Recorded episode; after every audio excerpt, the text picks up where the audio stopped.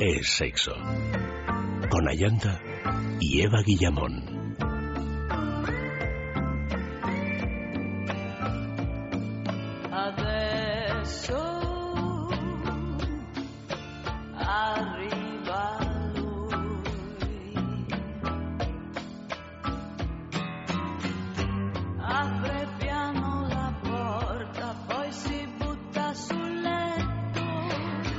Buenas noches, queridos amigos. Comenzamos. Es sexo, es sexo de sexualidad esta noche. Sexo en las fiestas municipales. Nuestras direcciones de contacto sexo arroba es. Nuestro Facebook es sexo y el Twitter arroba es sexo radio. Una de las preguntas típicas a la hora de escoger el destino vacacional, ahora que estamos en el mes de agosto, suele ser playa o montaña. Otros prefieren visitar aquellos destinos que les den la posibilidad de descubrir de primera mano museos y lugares históricos, pero los hay que en su tiempo de vacaciones no desean otra cosa que dejarse llevar por la diversión y el hedonismo, escogiendo aquellos destinos que coinciden con fiestas municipales o incluso con los populares festivales musicales.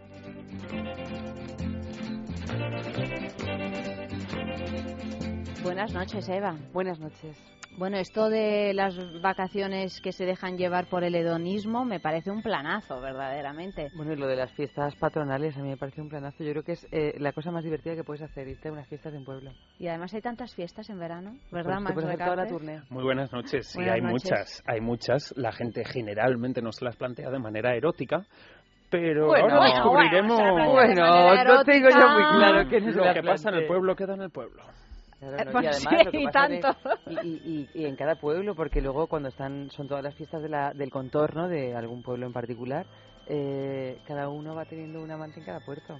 Yo creo que también pasa muchísimo esta cosa de que cuando son fiestas patronales municipales y viene mucha gente de fuera, digamos, las personas de ciudad nos llegamos a ese pueblo y nos soltamos la melena Los y forasteros. sé que muchos de los locales dicen hoy pillo carne extranjera no siendo guiris sino viniendo de otra parte con cierta relación con este pueblo pero diciendo oye yo me voy a me voy a chingar a uno de, Ma- de Madrid o de Barcelona o de la ciudad más grande que me queda Que al lado". quieras que no, resulta hasta exótico. Resulta exótico en ambas direcciones. Resulta Hombre, claro, exótico- sí, sí, sí. claro, porque muchas veces cuando te cuando vuelves, aunque sea tu propio pueblo, te hayas criado ahí o hayas veraneado las vacaciones de verano de niño en el pueblo lo que sea, tiene un punto como muy muy excitante, divertido y además suele haber mucho amor de, vara- de verano del pasado que te reencuentras. Ay, ay, ay, eso es, es muy interesante. Y esos Eso- reencuentros, aparte de apasionados, y, y- y muy embrollado también. Porque... muy- sí. Sí, aparte, oye, yo lo tengo que decir ya. A mí esas cosas, el tiro pichón, las, la cucaña, no sé qué, no sé cuántos, Hombre, y me hacen una regresi- regresión a la adolescencia. Entonces, el paso doble y estar bailando ahí mientras te tomas una copita en la, en la, en la plaza del pueblo, eso es divertidísimo. Hombre, es que además es, Es es- y esas esas orquestas, esas eh, Sí. bandas, ¿cómo se llaman? Sí, Eh, sí, orquestas, orquestas.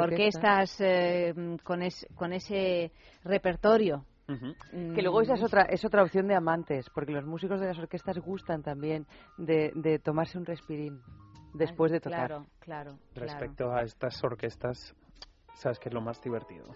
¿Qué? Que claro, yo vengo del País Vasco. Mm. Y en el País Vasco existen este mismo tipo, mismo tipo de orquestas que hacen versiones, pero las hacen en euskera. Y no sabes lo que es escucharte un Red, Red Wine en euskera. Y ellos las prefieren gordas, gordas, gordas, muy, muy gordas, también Hombre, en al menos euskera. Gurutzaga era, era, era vasco. Esa justo no, no, no he coincidido, pero ha habido varias. Porque ese es un digamos. clásico. De- y, y un paso doble en euskera, eso tiene que ser impagable. No, la bamba en euskera. De la marinera, porque tú estás una estrofa, bailando la bamba en euskera. este, este, este baile loco. ¿Cómo se dice bamba en euskera, Y Max? de repente te das cuenta que Se te lo están cantando bamba. en euskera. Bamba en euskera se dice bamba. El- la, la bamba Claro. es universal. la bamba. Es la bamba en euskera, en se finlandés, en... se es que traducía. pena que no nos has traído alguna grabación de esas eh, canciones en euskera. Mira, me busco alguna, la cuelgo en el Facebook. Vale. Vale. Amalio me mira aterrado de dónde encuentro yo ahora eso. No, Amalio, no hace falta que lo encuentres. Pero bueno, está claro, la boa. está claro que, que, lo de las fiestas pues eh, apetece y, y, es un momento en que se pueden dar diversas circunstancias y cuántas parejas se han hecho y deshecho en las fiestas de, de los pueblos. Muchas. Hecho, deshecho y rehecho. Y rehecho. Y rehecho, porque aquel que hace las fiestas hace tres años lo dejamos y en las siguientes dos años no nos vimos y este año volvemos, eso es un clásico. A mí me pasó una, una cosa maravillosa en unas fiestas de San Juan en Soria, que son una especie de San Fermines, eh, pero en, en Soria, y es, eh, pues eso, en las fechas de, de San Juan, pues eh, me pasó que ahí hay continuamente la, la, banda municipal de Soria que está yendo, es como un pasacalles, está a todas horas eh, despertando a la gente del, del, lugar para que no duerman nunca, para que no descansen nunca y que todo el mundo esté en la calle siguiendo a, la banda. Y entonces hacen un, eh, un baile que va así en eses, por todas las eh, ciudades principales, o sea, están todos cogidos de la mano y se hace como una, una, una serpentina, ¿no? Como un, una serpiente así. Y entonces, si tú estás eh, en, en, la calle y no te unes a esa, a esa serpiente humana, pues te agarran y te, y te, y te arrastran, ¿no? Y entonces, hace muchísimos años, cuando tenía 16 años o así, eh, yo estaba ahí parada mirándolo, apoyada a un edificio, y de repente un chico agarró mi mano y me y nada y fui me llevaron por toda Soria haciendo este baile y este era un chico pues muy guapo realmente un, un chaval que tendría como 18 años y tal y yo iba corriendo así detrás de él y decía pero qué, qué, qué, qué hombre tan guapo qué hombre tan guapo y después pues nada se, se se deshizo la cosa, ya le perdí de vista en medio del mogollón de, de la gente y tal, y unos meses después estoy en el metro de Río Rosas eh, yendo al, al colegio, al instituto, y de pronto me cruzo con un chico y digo, uy, pero qué guapo es este chico, pero yo le conozco. Y él también, como que nos miramos así y no... Pero claro, no, yo no caía de, de que... Y de pronto, pues se, se vino corriendo detrás de mí y me dijo, tú eres la de Soria. Digo, tú eres el chico de, de, la, de la tal. No pasó nada, pero nos hicimos amigos para toda la vida. O sea, fíjate tú eh, lo que son lo que son las fiestas. Pues es, muy curioso y seguro que más que un, de un oyente estará diciendo, ya, pero yo la fiesta patronal con el erotismo no lo veo. Pero es muy curioso también porque en la zona cercana a los Pirineos, allá por el siglo XII, creo que es 12 o 13, no estoy seguro, se prohibieron muchísimas de las fiestas que se consideraban paganas. Mm. Entonces, fiestas tipo los carnavales, que sí se celebraran, celebraban, se empezaron a cancelar, ¿no? se dejaron de celebrar. ¿no? Entonces, claro, vieron que las, mm, en los pueblos, en las zonas más rurales, era muy difícil conocer gente si no había romerías, con lo cual incorporaron una fiesta como el carnaval, pero además con esa aliciente de que el disfrazarse permitiese a las parejas o jóvenes que se conociesen entre ellos, sin saber con quién estabas hablando, solamente tocando las manos, saber si era más de pueblo o más de montaña, si era leñador o si era mm, una persona de, dedicada a la ganadería, simplemente con tocar las manos por ver la aspereza, la dureza, la fuerza, ese tipo de cosas. Muy curioso, Fíjate. pero es una manera de decir, no, es que históricamente las fiestas patronales y municipales han sido una fuente de amor y de pasión mmm, muy, muy, muy importante. Yo, de hecho, en ese caso puedo dar fe porque mi madre siempre tenía muchos problemas para salir de casa porque su hermano mayor no quería que fuera a ninguna de las fiestas. Porque, habló en antaño, pues todos aprovechaban para ir a fiesta de un pueblo u otro pues para conocer a las mozas y relacionarse y entablar nuevas relaciones. Claro. Habla Luis M, que no le he presentado. Estaba tan buenecito ahí con su camisetilla que no que se me ha pasado. Aquí está Luis M con nosotros, por supuesto, como siempre. Hay también un refrán a propósito de las fiestas de San Juan. Vuelvo a mis fiestas. Quien mucho sanjuanea, en marzo marcea. Uh -huh. Es decir, nueve meses después nace un niño. Bueno, de, de ese soy o yo. Sea, es que ese ¿Tú soy cuándo yo. has nacido? ¿En marzo? No, no, yo nací el 17 de febrero, Uh -huh, pero que, que fue precisamente la noche de San Juan cuando ellos, después de toda la fiestita, además siempre, siempre me lo cuentan. se animaron con la fiesta de San Juan, sí, pues ya te digo, o sea, así es la cosa. Bueno, eh, antes de ahondar en este asunto tan lúdico, pues vamos a hablar de la juguetería, que también es otro asunto lúdico. Como su nombre indica, por supuesto, la juguetería, como, como, como nos gusta, ¿eh? Como nos gusta. Hombre, Hombre, ¿cómo no te va a esta- gustar? Ya sabes que agosto para nosotros es temporada alta, porque todo el mundo que Es se temporada va... alta, ¿sí? Claro, porque realmente cuando tú te vas a hacer una escapada de 3-4 días, una semana, 15 días, dices, vale, Ah, los cuatro primeros días mm, me estaré disfrutando del sol y la playa, pero a la semana estoy yo diciendo, a ver, un poco de mambo. Entonces mucha gente viene a vernos justo antes de irse para hacer sus compras un poco para... para Mira qué listos. festivos. Ah, bueno, pues, eh, pues la juguetería, para los que no lo sabíais, eh, que sois muy poquitos, pero yo os lo cuento, está en la travesía de San Mateo número 12, en Madrid, también en la calle del Pez número 13 y también en San Sebastián Donostia, o sea que si estáis eh, por ahí, por la playa de la Concha, paseando, tenéis, tenéis un lugar donde, donde ir, en la calle Usandizaga número 5, al lado del, eh, del Cursal. Eh, la juguetería, además, pues si hacemos las compras a través de su tienda online, www.lajuguetería.com, pues os podréis disfrutar de ese 10% para los oyentes de sexo. ¿De qué manera? Pues eh, escribís es sexo en mayúscula y todo seguido en la, en la casilla especial de descuento y verás, pues eso, que, que se te cobra un 10% menos que siempre viene muy bien. Y además, pues tenemos como todas las semanas, hoy es lunes, comenzamos semana y tenemos la pregunta del concurso de la juguetería, que cuál es, Luis.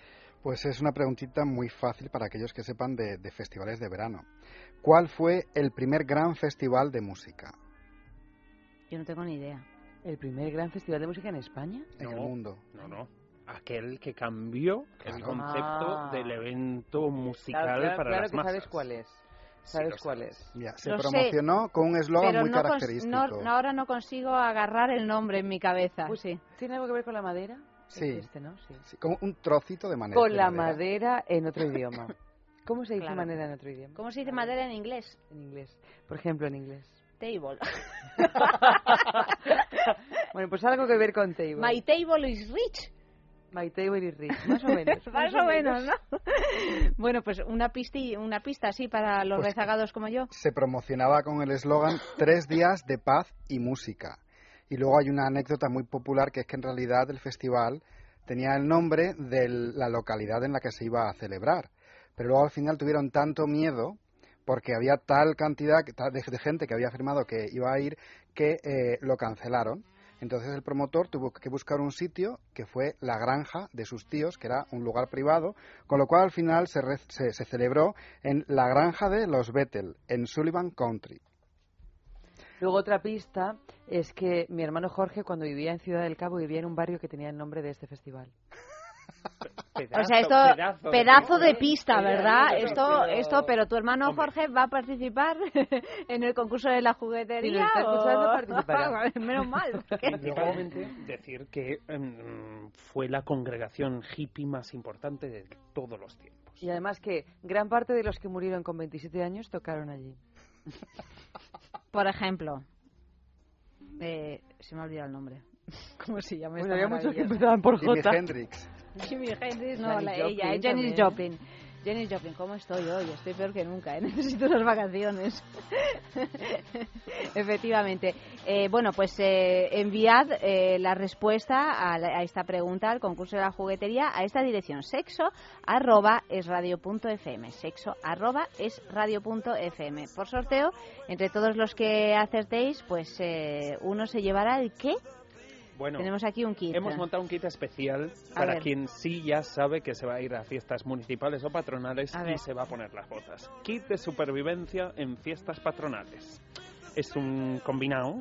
Por un lado tenemos el Excite Woman Fly, un estimulante de efecto frío que en verano se agradece muchísimo, muchísimo. Hombre. Ya sé que Eva no, No, pero Eh, mira, yo a lo mejor en verano hasta lo agradezco.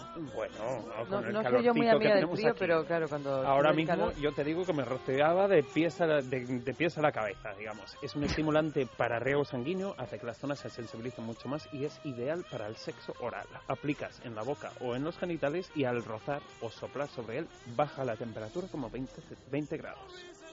Segundo producto del kit de dice, baja 20 centímetros. Digo, no, hombre, no. Es- no, que, me no baje sin- 20 que me sin centímetros. nada. Claro, por eso. Pues no. Dices, hola, hola, ¿dónde estás? ¿Dónde estás? Sí. Balita vibradora Bijou Indiscret, que es una de las vi- balitas vibradoras más potentes que hay. ¡Wow! Guau. La tengo en la mano. De Esto nuestra- casi casi se te escapa de los dedos. ¿eh? Hombre, y que si esa orquesta toca una Es un canción que a ti no te va, tú te colocas esto en las braguitas y ahí la fiesta no Bueno, se acaba y, cuando y además acaba la como música. este tipo de sexo siempre lleva un poquito de aderezo de alcohol, si a lo mejor nuestro partener ha tomado más de la cuenta, tendremos que echar mano de la balita vibradora. Esta balita ese- vibradora la ese ponemos en el pájaro pasillo carpintero que oíste de fondo. Y se va. Sí, le he puesto la balita vibradora y camina, avanza ella sola. A lo mejor encuentra el lugar donde tiene que ir. Pues va directa. Va directa. Al corazón. ¿verdad? Al corazón. ¿Dónde está el corazón? Como, como bien dice Eva, en estos casos suele haber una cierta influencia del alcohol y en esos casos, a veces, por desgracia, se dan dificultades para la erección. Con lo Ahí cual, en nuestro kit de supervivencia va una anilla vibradora G3 Imprescindible. vibradora para que aquello se mantenga en todo su esplendor y para que en cada estocada tu clítoris se vuelva literalmente loco. En cada estocada. Madre de Dios. Y, como no, otro de los Qué efectos optimista eres. si en vez de pillarte al principio de las fiestas, te pillan al final de las fiestas y llevas cinco días bebiendo como un cosaco, es muy probable que estés parcialmente deshidratado, con lo cual un buen lubricante para que el patinaje horizontal pueda ser posible en verano. El patinaje horizontal. ¿Pero cómo estás, Max? Pero estás, eh, Que a, mí, a mí normalmente tengo esta boquita de piñón, pero cuando es agosto.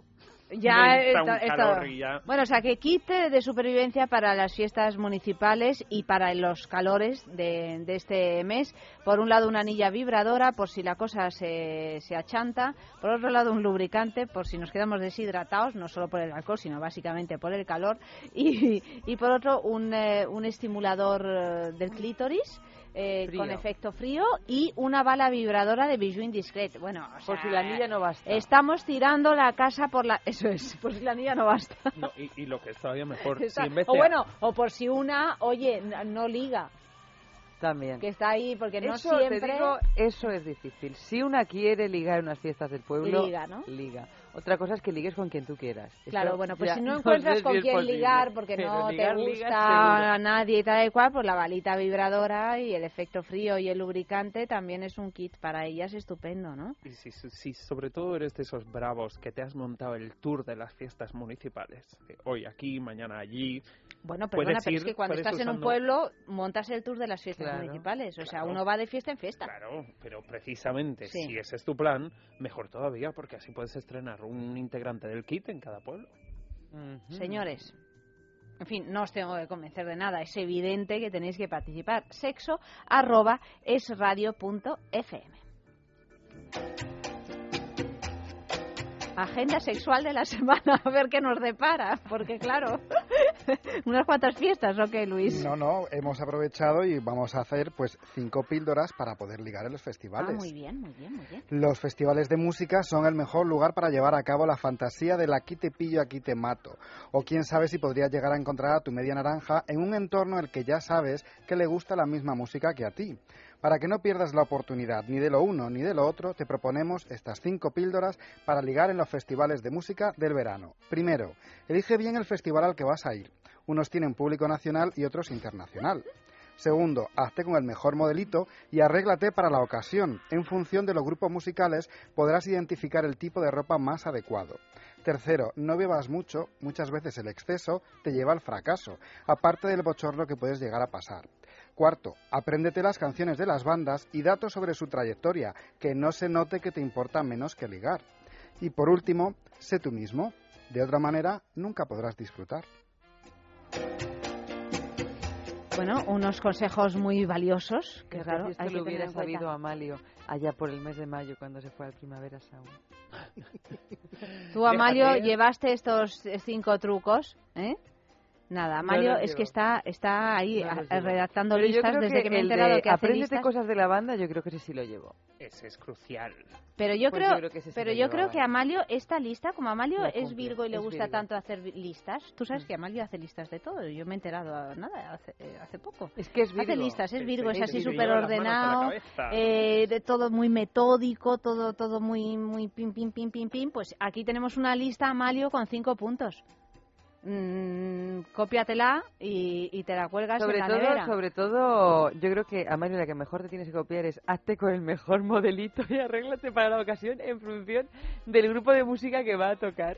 Pues mira, ya que estamos en este O sea, que te- am- pero imagínate en el Primavera Sound que tocaban, ¿cuántos grupos? ¿200? ¿100? Yo qué sé, te tienes que llevar 50 modelitos, 100 modelitos. Oye, pues ahí quieras que no, Tienes que eh, llevarte con, una con uno con maleta, otro un modelito algo, muy ¿eh? neutro, Porque- un modelito muy neutro y mucho complemento. Que para así diciendo, fuera bufanda, venga gorro, venga pendiente, Una fuera base cintura. negra y mucho y mucho complemento, mucho accesorio. Hombre, negra en el mes de agosto. No, pero, Da pero, como angustia, ¿no? oye, la gente va de negro en el mes de agosto, en el mes de julio, en el mes de septiembre. No digo por el calor más que nada, porque en el negro Pero se pega el esto es calor. de noche, muchas veces. Es verdad, a veces hasta hace frío, ¿eh? Hay que llevarse una chaquetita y todo. ¿no? Bueno, esta noche la romería en las fiestas de pueblo es de noche, pero te digo yo que esas tardes con el, ¿cómo se llama esto? El torete, los deportes mm, rurales, todo ese tipo de cosas, Los deportes tiene su gracia Bueno, y vosotros hacéis, en el País Vasco hacéis cosas llevando. mm, bastante strong, ¿no?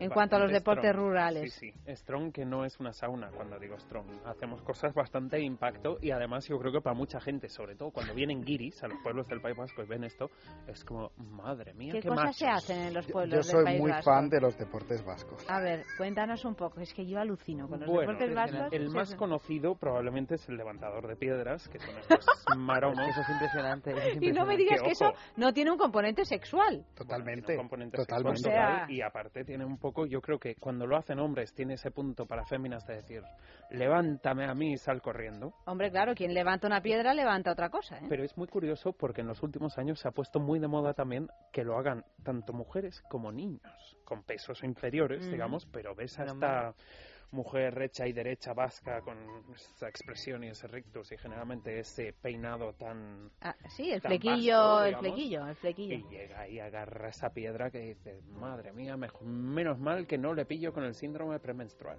o postmenstrual.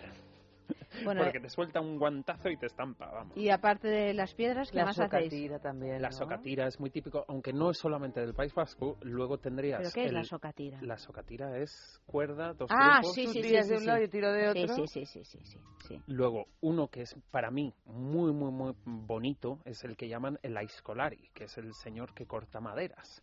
Que esto puede ser tanto con sierra como con el hacha manual, digamos. Y es muy curioso porque estos señores vienen de punta en blanco, vestidos de, de ropa folclórica, digamos, o, o de ropa típica del País Vasco. Se quitan los zapatos y se ponen a cortar unos troncos a una velocidad Increíble. el hacha saca un ruido al bajar y al clavarse en la madera que es realmente impresionante.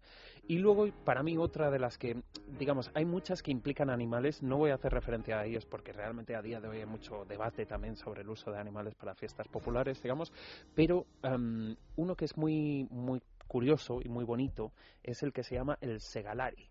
Sega es el cacharro o digamos el, el artefacto que se usa para cortar a mano la hierba. Sí. Entonces ves a dos hombres compitiendo en un campo, cortando hierba a una velocidad que dices, ¿quién necesita un cortocésped? Sí. Bueno, está, es muy gracioso que todos los deportes así que luego se utilizan de manera lúdica tengan que ver con, la, con el aumento de la productividad en el desempeño de las labores agrícolas. Claro, claro, pero está muy bien porque por un lado, Porque claro, es como cuando te das cuenta y de per- por qué en algunos lugares todavía, no sé, la productividad es superior a otros. ¿no? y por otro no deja de ser una demostración de la virilidad de básicamente de claro de los hombres, como su propio nombre indica, ¿no? Sí, aunque no siempre. ¿eh? Hay algunos, digamos, tam- digamos que por ejemplo en el País Vasco, a- otro de las costumbres muy grandes es la danza tradicional vasca. En este caso, los hombres sí se les conoce por el aurresco y el agurra, pero muchos, muchos de los bailes tradicionales son exclusivos de las mujeres, digamos, ¿no? Am, sobre todo, so- todo lo que es, eh, hace referencia, digamos, a la recolecta de siembras, a, mm, digamos, la fertilidad de la tierra, el la femenidad, digamos. Entonces, es muy curioso. Es muy ¿Y tú sabes bailar el aurrescu? Sí. No es verdad. Sí, sí. ¿En serio? Sí. ¿Pero sabes hacer ese salto así, tiqui, tiqui, tiqui? Bueno, no lo hago también y hace años que no lo hago, pero... Bueno, es que me encanta eso. Siempre lo veo cuando voy al Festival de San Sebastián, que abren con ese baile, ¿no?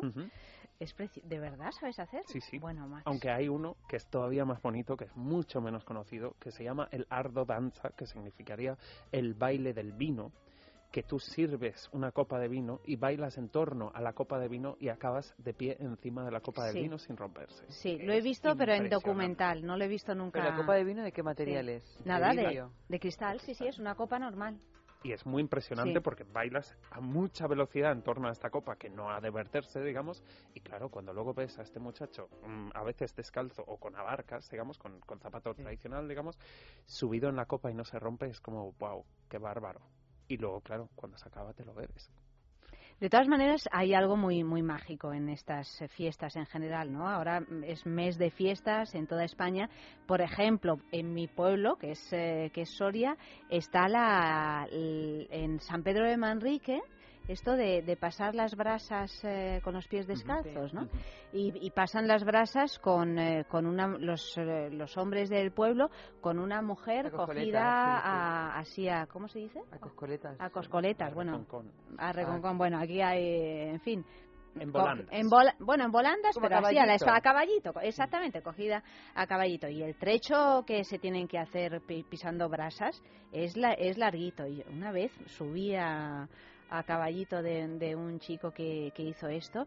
Y bueno, aparte que el calor que, hace es, es, impresionante, es como si te metieras dentro de, una chimenea, pero es absolutamente emocionante. Parece una tontería, pero es, eh, yo lo recuerdo como algo tan emocionante que recuerdo que esa noche no me, no me pude dormir hasta las mil por el subidón de adrenalínico que, que supone hacer algo, algo así. Y yo imagino que esto, pues... Eh, ¿no? Mm, hace que todo tu cuerpo y tu cabeza esté dispuesto eso a lo lúdico, al hedonismo, ¿no? Totalmente. Y aparte de eso, un señor fornido que te agarra, que te, que que te montas, iba a decir que te monta, ¿no? Bueno, que te montas, tú te montas encima te de pasea por estas plazas, no, no, bueno, luego es una se cosa... merece por lo menos un masajito de pies y a saber Bueno, un masajito de pies. ¿Tú sabes cuál es el... efecto frío. Pues exactamente, porque ¿cuál es el truco de pasar esas brasas que realmente se les hunde el pie hasta el tobillo? Porque no es... es aplastarlas lo más posible, o sea, hundirse lo más posible para, para matar el oxígeno. Pero vaya, acaban con unas ampollas de cuidado. Yo jamás tendría el, el coraje de, de hacer algo así. Bueno, puedes practicar en la playa. No, no voy a practicar. Y a mí que me pasen a caballito. por la arena, así, tú, corriendo. Bueno, yo te digo que yo las fiestas más grandes, o sea, las leches más grandes que he visto darse en, en fiestas municipales no ha sido en este tipo de, de divertimentos. Ha sido en plena pasacalle con tres copas de más y tomas una curva ahí un poco arriesgada y es que sales volando. Pero bueno, yo creo que ese tipo de leches, cuando son fiestas, es que ni duelen. ni duelen, es como si tuvieras tres años, ¿no? Te levantas y y punto. Bueno, vamos a hablar un poco, hemos hablado de las fiestas eh, vascas, de algunas de las sorianas, pero vamos a hablar, por ejemplo, de la romería vikinga. Bueno, ha, pasado ya, digamos, pero la romería vikinga es muy curiosa porque aparte de ser una fiesta muy Es el primer domingo de agosto. Em, y aparte de eso, porque realmente es una de las pocas fiestas que realmente está ya declarada como de interés turístico internacional, ¿no? Precisamente porque este evento, digamos, celebra, bueno, se celebra en la, localidad pontevedresa de Catoira, Catoira, y es en la desembocadura del río Ulla. ¿Qué pasó? Que eh, allá por el siglo XI intentaron llegar hasta Santiago de Compostela los vikingos en barcos atravesando justo esta desembocadura, principalmente para saquear lo que eran las iglesias, un poco llevarse las riquezas locales y por dejar esa impronta de, invasión vikinga. Esto se celebra, por supuesto, desde no desde entonces, yo creo que realmente Gracia nos hace desde hace menos tiempo, pero, pero principalmente se, se celebra ese encuentro o esa manera de proteger la tierra ante esa invasión. Entonces, yo creo que gran parte del interés es porque internacionalmente muy poca gente se cree que los vikingos llegaron desde los países nórdicos hasta una costa como podría ser Galicia y aparte de eso porque realmente es de las pocas fiestas que literalmente representa y en España hay dos o tres que representan este tipo de casos, representa el conflicto de la lucha por la tierra, digamos, cuando una, una cultura externa quiere apoderarse de la tierra o de las costumbres locales y las, los locales se resistieron a ello, ¿no? Entonces es muy visual, muy divertida. Mm, yo creo que justo de vikingos probablemente sea la única en toda España. Y, porque y- tenemos las de moros y cristianos y tal, pero de vikingos, y también vikingos porque no. la de moros y cristianos se celebran en diferentes puntos de, Sí. de- de- de la geografía española, ¿no? Entonces este es Pero muy fíjate, curioso. solo el de, las, de moros y cristianos, solo hay una fiesta de moros y cristianos que es en el pueblo de Albacete de Almansa, Mm. donde se celebra y se utiliza el castillo de verdad, porque Sí, en sí. otros lugares, como Yo he en estado en esa Alcoy, fiesta, sí, sí. Pero se hace un castillo de cartón piedra en Almansa, es el único lugar donde se utiliza el verdadero castillo que en ese momento estaba. Es que en, en Alcoy y casi todas las eh, ciudades alicantinas en las que se celebra ya es más una, una fiesta que ha perdido el origen y es más el rollo de la diversión de vestirse de moro, vestirse de cristiano. No, pero lo gracioso también- allí un poco también, pero tiene la gracia de que están utilizando el castillo de, de, la- de aquel entonces, ¿no? El de verdad. Lo, lo gracioso también es que todos quieren ser moros, nadie Claro. quiere ser Mm, cristiano, sí, sí, entonces sí. a veces Hombre, tienen es que que si poner hasta ves- anuncios diciendo, por favor, que necesitamos cristianos, que si, no, no hay tú ves fiesta, las ¿no? embajadas moras y ves las embajadas cristianas, entiendes Sí, por qué quieres ser sí. moro, porque es que las cristianas es de una sosería, una música aburridísima, y las moras, todos con esos trajes, esas tules. Y esas además uno en las fiestas quiere ser lo que no eres, ¿no? Si, Claro. si vas a ser lo que, lo que eres, Ese swing en las caderas, los cristianos van todos muy, como muy, muy recomendable si vas a ir de mora, si vas a llevar esas sedas y esos movimientos, esa danza de los velos. colocarte, colocarte unas bolas chinas porque eso te da el doble de, Ah, mira, mira, mira, mira. digamos. Y claro. además, si tú estás, si tú eres mora y estás hablando con un cristiano y dices, ay, pero cómo te mueves, como tal, no sé qué, y dices, ya, pero es que yo la profesión la llevo por dentro. Se te queda loco el cristiano, te lo digo. ¿La profesión o la El profesión? cristiano.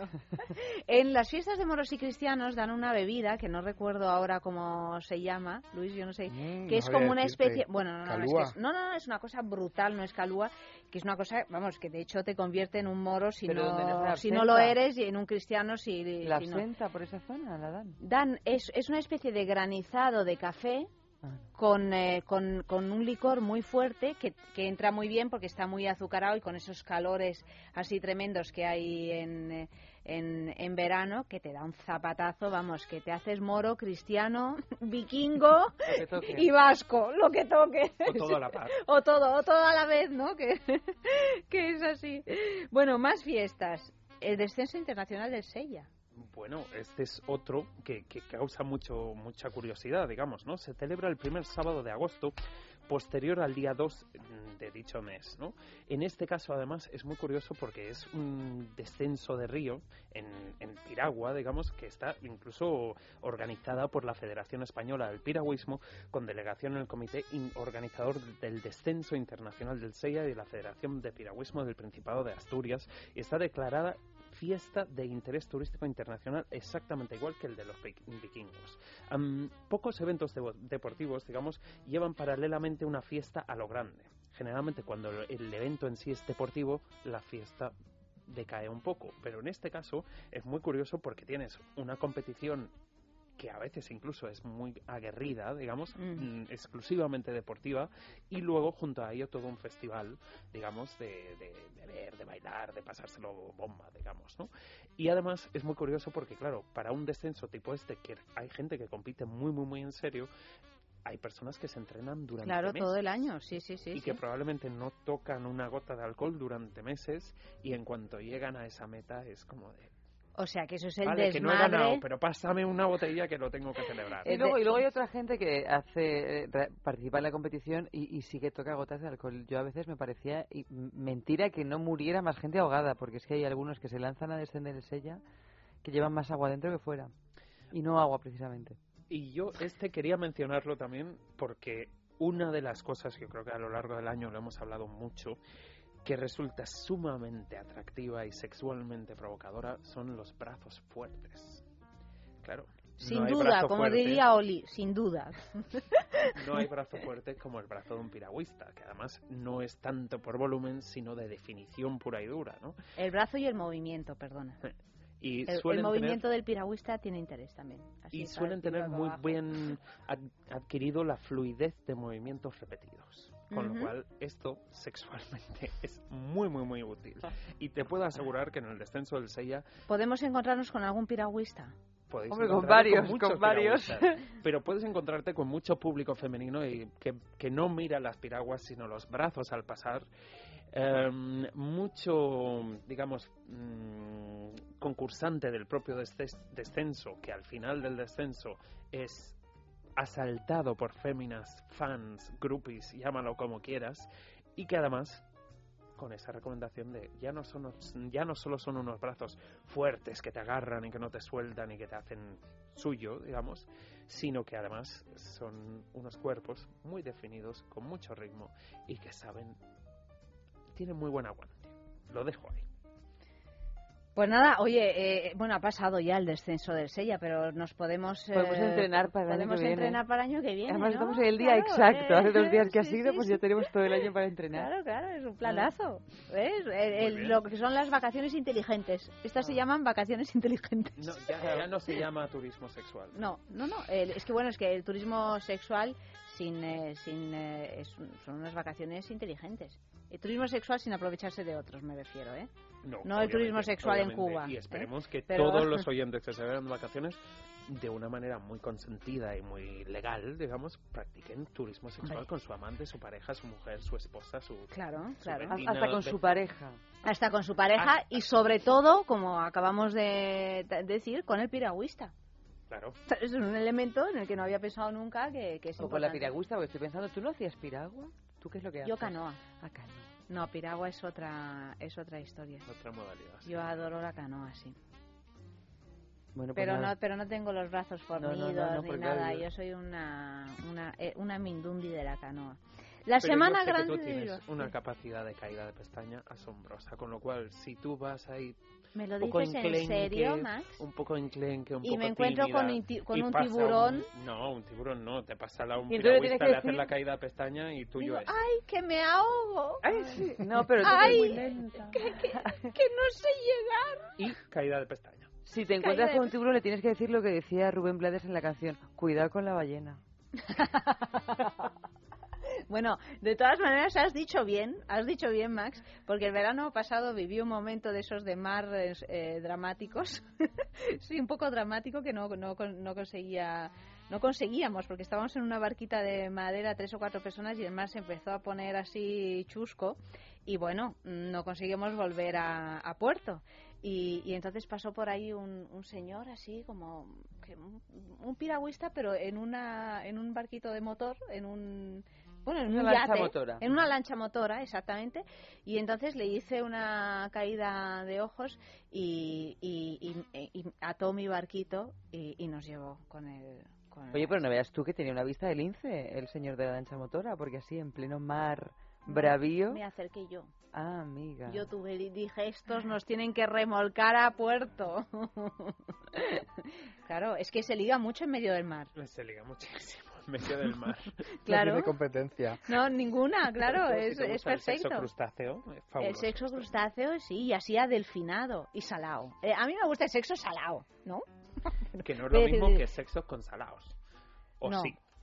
Bueno, una cosa lleva a la otra.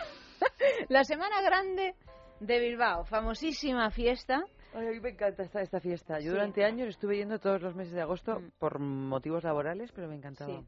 Yo esta, bueno, como fiesta la recomiendo muchísimo. Obviamente, mm, ya hemos hablado del País Vasco, tradiciones vascas, digamos, pero yo creo que la Semana Grande de Bilbao está más allá.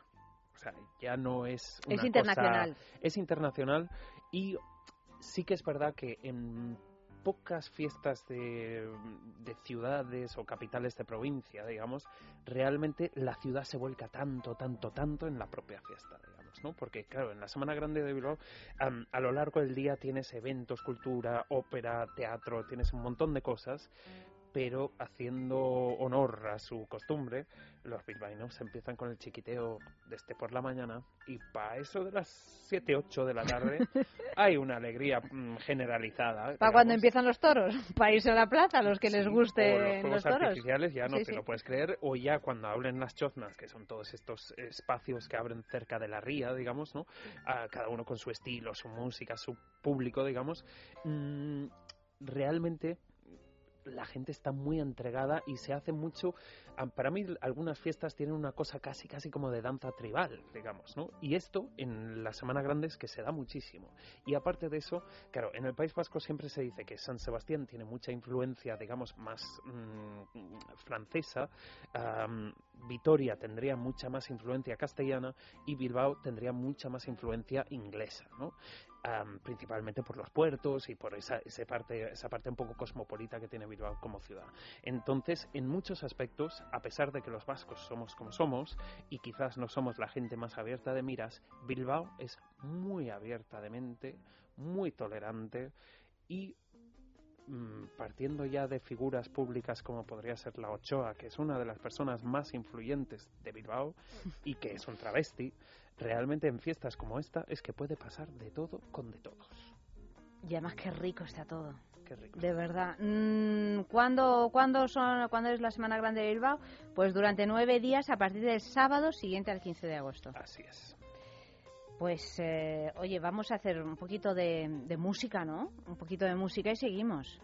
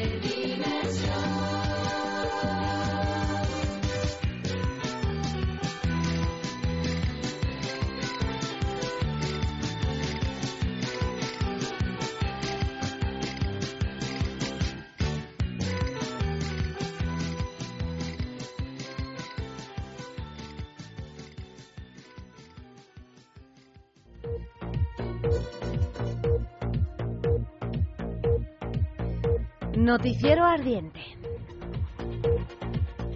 ¿Qué prefieres entre la comida y el sexo? Según un estudio realizado por Harris Interactive, las mujeres consideran que la comida es el camino hacia la felicidad, mientras que los hombres creen que el camino hacia ella es el placer sexual. Los alimentos que provocan mayor placer entre las mujeres son chocolate, queso, foie gras, mariscos y frutas. Aquí también se desprende otra diferencia entre ambos sexos, ya que los hombres mostraron su preferencia por alimentos carnívoros, mientras que las mujeres lo hicieron por el chocolate y las frutas. El estudio se realizó a mil personas. Otra de sus conclusiones es que el 72% de los franceses considera que es peor tener una pareja que tenga un mal desempeño en la cama que en la cocina. ¿Tendrían los mismos resultados de haberlo hecho en España? ¿Sabías que Las últimas teorías evolutivas sugieren que técnicamente el hombre de Neandertal no se extinguió, se apareó con el Homo sapiens. Una prueba de ADN realizada a cualquier ser humano actual arrojaría algún porcentaje de genes neandertales, lo cual demostraría el punto anterior. En otras palabras, ambas especies tuvieron sexo a lo largo de los 120.000 años que compartieron el mundo, y eso que no tenían fiestas municipales ni festivales musicales. La capacidad del orgasmo en función de tus labios? Los labios gruesos femeninos son derrochadores de una gran sensualidad. Por si fuera poco, un artículo publicado en el Journal of Sexual Medicine afirma que el grosor del labio superior revela la capacidad orgásmica de una mujer. Es lo que se deduce, perdón, de una investigación a más de 300 mujeres, que, que concluye que aquellas que tienen el labio superior más grueso tienen una mejor vida sexual, ya que logran alcanzar orgasmos rápidamente y de manera prolongada. Además, sienten más deseo y apetito sexual. La explicación radica desde la gestación, ya que en la semana 17 del feto este desarrolla una línea central en el labio superior, la cual, según su tamaño, puede predecir la vida y satisfacción sexual en las mujeres. ¿Será por esto que se ponen botox? ¿Qué será? Será. Bueno, ¿qué será? ¿Qué será? Eh, el tema de hoy para que podáis participar en el eh, mensaje, enviando mensajes con el tema del día es fantástica, fantástica. Es, es imposible que tú no conozcas esta canción, Ayanta siendo Es, italiana. bueno, el tema es fantástica, pero, fantástica. Pero eh, Porque lo dices con imposible. un descreimiento. Esta canción, la, La canción a lo es- mejor es que en italiano se llama Trópole Trópole o alguna Trópole, cosa. trópole, Pero anda que- esta canción la conoces seguro, vamos. A ver.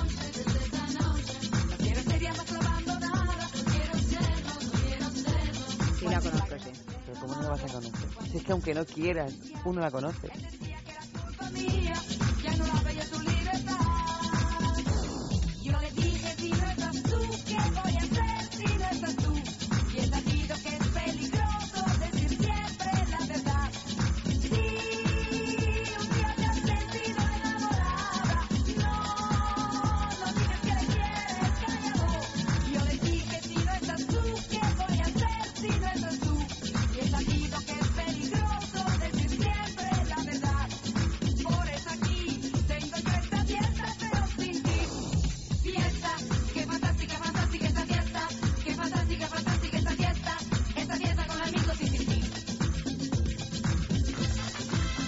Bueno, sí, la, la recordaba, pero claro, no la tenía presente en mis oraciones, francamente. Llevo sin escuchar esta canción un- unos 20 años o algo así.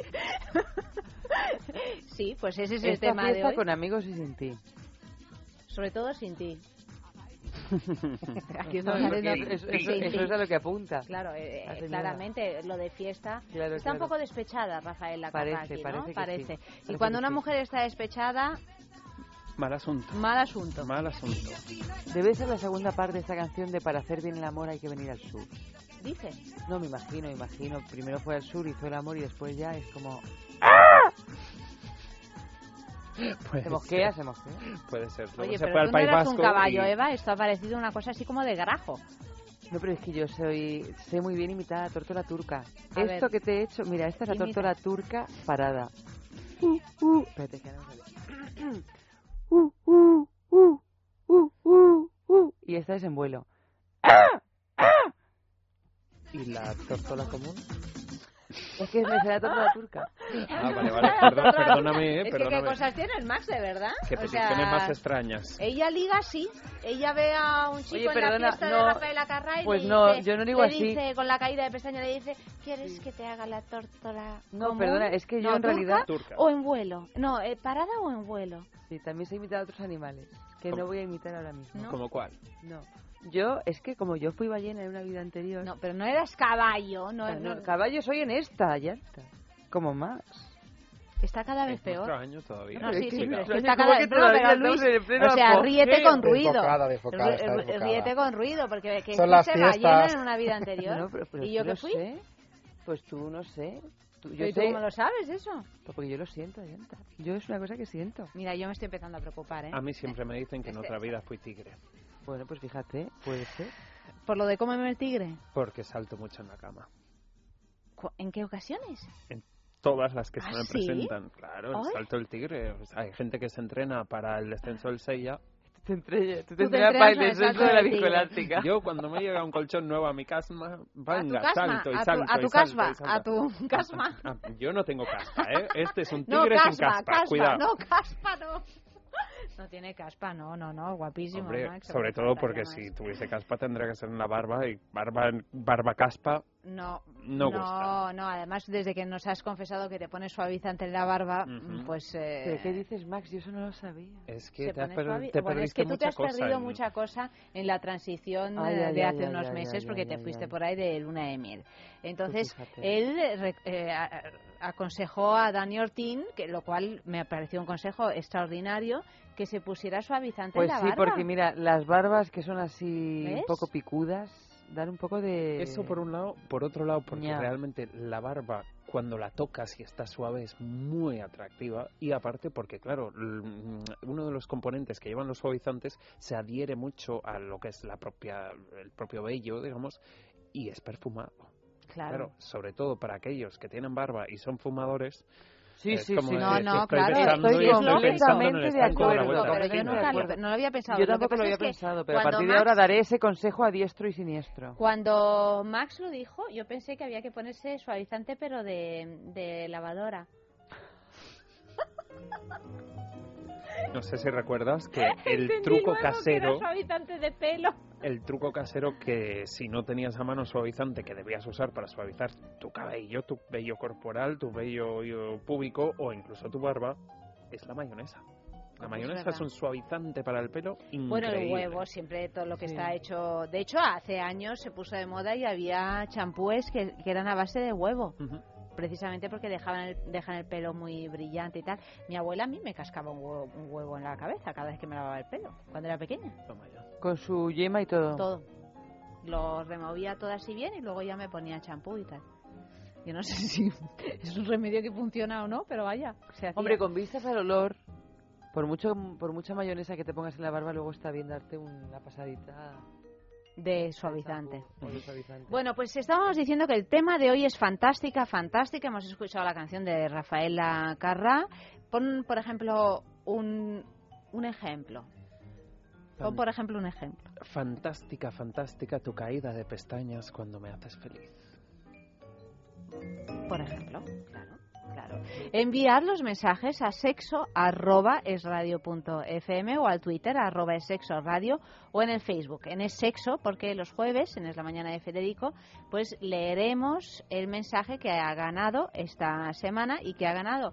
Pues ha ganado un fin de semana en el balneario de la Ermida, que es nuestro lugar favorito para ir eh, también, a- sobre todo a festejarnos a nosotros mismos, es decir, a cuidar nuestro cuerpo, que bien que se lo merece, y de paso nuestra, nuestra alma. www.balneariolahermida.com Un premio maravilloso, fantástico, fantástico. Un fin de semana para dos personas con alojamiento, desayuno y circuito termal los dos días. O sea que eso, no puedo añadir nada más. M- más todavía si vienes de la Semana Grande de Sí, Bilbao claro, si y la empalmas con, con el balneario de la Ermida, bueno, yo no sé cómo quedarán las aguas, pero tú quedarás Claro. bendito. Además aquí la gente puede haber ido empalmando en el sentido En todos los sentidos. literal y metafórico del término, pues desde julio, ¿no? Se empieza con los San Juanes, los San Fermines, los piri piri piri pi, llegas a la Semana Grande y llegas, por ejemplo, a la tomatina también.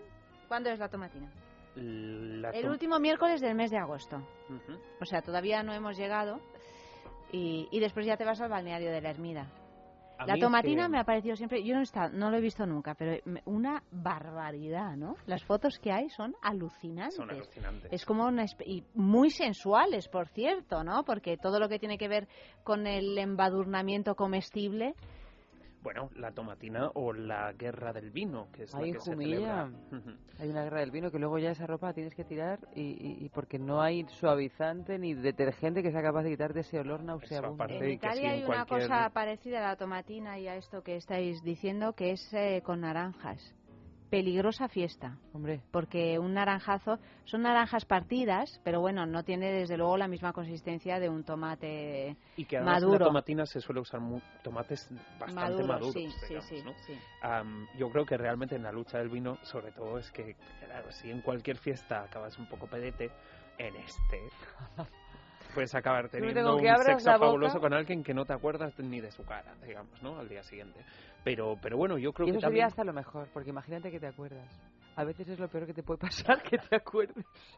Sí, o que te lo recuerden, ¿no? De, oye, que ayer, tu mambo de ayer fui yo. Ujú, Vale. Bueno, perdona, cuéntame esto de la tomatina, porque yo esto no- ya, ya te digo que no he estado nunca. Lo de la, la- el palo jabón. El palo Esto jabón. es extraordinario. Sí, bueno, ir, realmente la ¿Tú tomatina en sí igual, No, he estado conoce- nunca, no he estado nunca. Quizás la conocen mejor que yo Luis, que es más de aquella zona. A ver, cuéntanos, Luis, entonces. No, no, yo conocerla tú no porque no. Yo soy asturiano, pero he vivido Ah, desde en la secundaria, exactamente. Bueno, Ahí la tomatina se celebra en, en el En entorno en valenciano, ¿no? Buñol. En Buñol. En Buñol, en. Valencia, am, realmente es... Yo realmente, Luis, los orígenes de la tomatina no los tengo muy claros. Yo me imagino que debe ser un- algún año que tuvieron una sobreproducción. Eso es lo más probable. De Y- y Y tomate, decidieron hacer una fiesta, pues entre, entre tirarlo a la basura y entretenernos con algo, Pues fiesta que te crió. sí, no Y... te extrañe. Y muy, muy curioso también, porque claro, estas dos fiestas, probablemente junto con San Fermines, eh, la Semana Grande de Bilbao probablemente también moros y cristianos e incluso el orgullo gay de Madrid, Incluso. son las fiestas de mayor proyección internacional que tiene España, digamos, ¿no? Claro, tú a un noruego o a un americano o a un australiano le dices que todo el pueblo se pone a lanzarse tomates entre ellos o que se bañan literalmente de arriba abajo en vino, bueno, es que es normal que vengan miles, por no decirte millones de visita y que tengan eh, esa, esa cobertura, que salgan tantos documentales, todo ese tipo de cosas, ¿no? Am, obviamente la tomatina es una lucha con, con tomates maduros, mm, se pueden hacer diferentes tipos de bandos. De cuadrillas, ¿no? Me imagino son, son cuadrillas. Sí, yo creo que también en este tipo de eventos, yo lo sé más por la lucha del vino, pero también se sacan, se afloran muchos piques a lo largo del año y Si dices, tienes "Por aquel algo que resolver, toma. Es perfecto.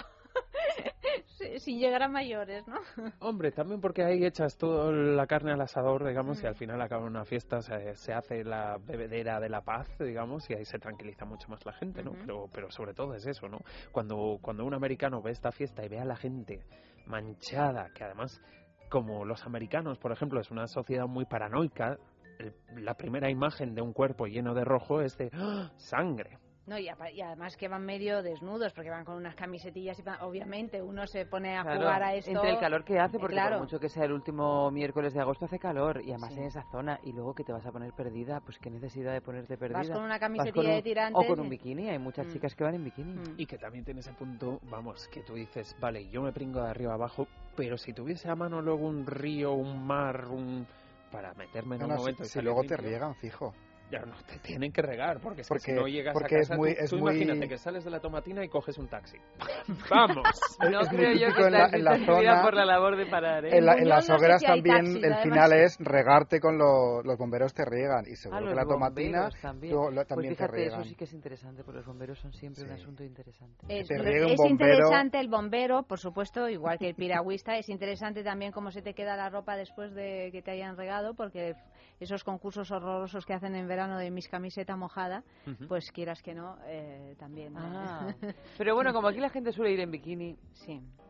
Y, pero y lo del palo este de, de, de- Palo del jabón. palo jabón, que es similar a la cucaña, Sí, realmente, o sea, digamos, en, la- en el caso de la cucaña suele ser un tronco parcialmente pelado y bañado en vaselina o grasa animal, digamos. En el caso del palo jabón es muy similar, el, digamos, consiste en subir a un poste engrasado con un jamón, ¿con un jamón o con un jabón? con un Con jabón, jamón, la- jamón. Jamón. Ah, con que la grasa del jamón, Ah, sí.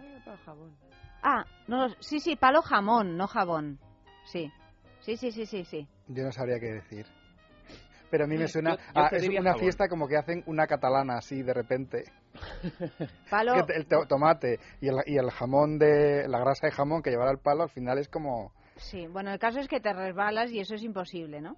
Eso es imposible. Y además verse a la gente dejándose prácticamente los dedos en escalar esto. Perdón, es un palo jabón. Jabón, con es con jabón. Jabón, A mí con me hacía gracia que fuera grasa de jamón, me parecía ya todo- todavía más bestia, Bueno, ¿no? ya era pantumaca con jabón, todo, con, con con jamón, bombero, con, con, todo, ¿no? Toda con el bombero, con agua enjabonada también. eh, Fíjate que de esta índole de fiestas hay otro que es muchísimo menos conocido, muchísimo menos a saco también, pero que es estéticamente muy bello, que es la batalla de las flores de Loredo, Laredo, perdón. Laredo, sí. ¿Este os, os suena Sí, alguno? sí, sí, Porque sí, sí. realmente no, mm, digamos yo, en el norte sí que se conoce bastante, pero creo que no, como no tiene esa cosa tan mm, visualmente impactante, ha tenido menos prensa, digamos, ¿no? Am, el último viernes de agosto, en esta localidad costera de Santander, en Laredo, se vive su desfile de carrozas, que es como de centenario, impresionante, basado muy en las flores. Es muy curioso también porque a pesar de que esta fiesta tiene una cosa como muy mucho más femenina, más delicada, más sensual de alguna manera, yo no sé si vosotros sabéis que Laredo es de las ciudades o mm, localidades españolas donde se rumorea que se inventó ese gran juego popular llamado el quinito. ¿Qué es el Quinito. quinito?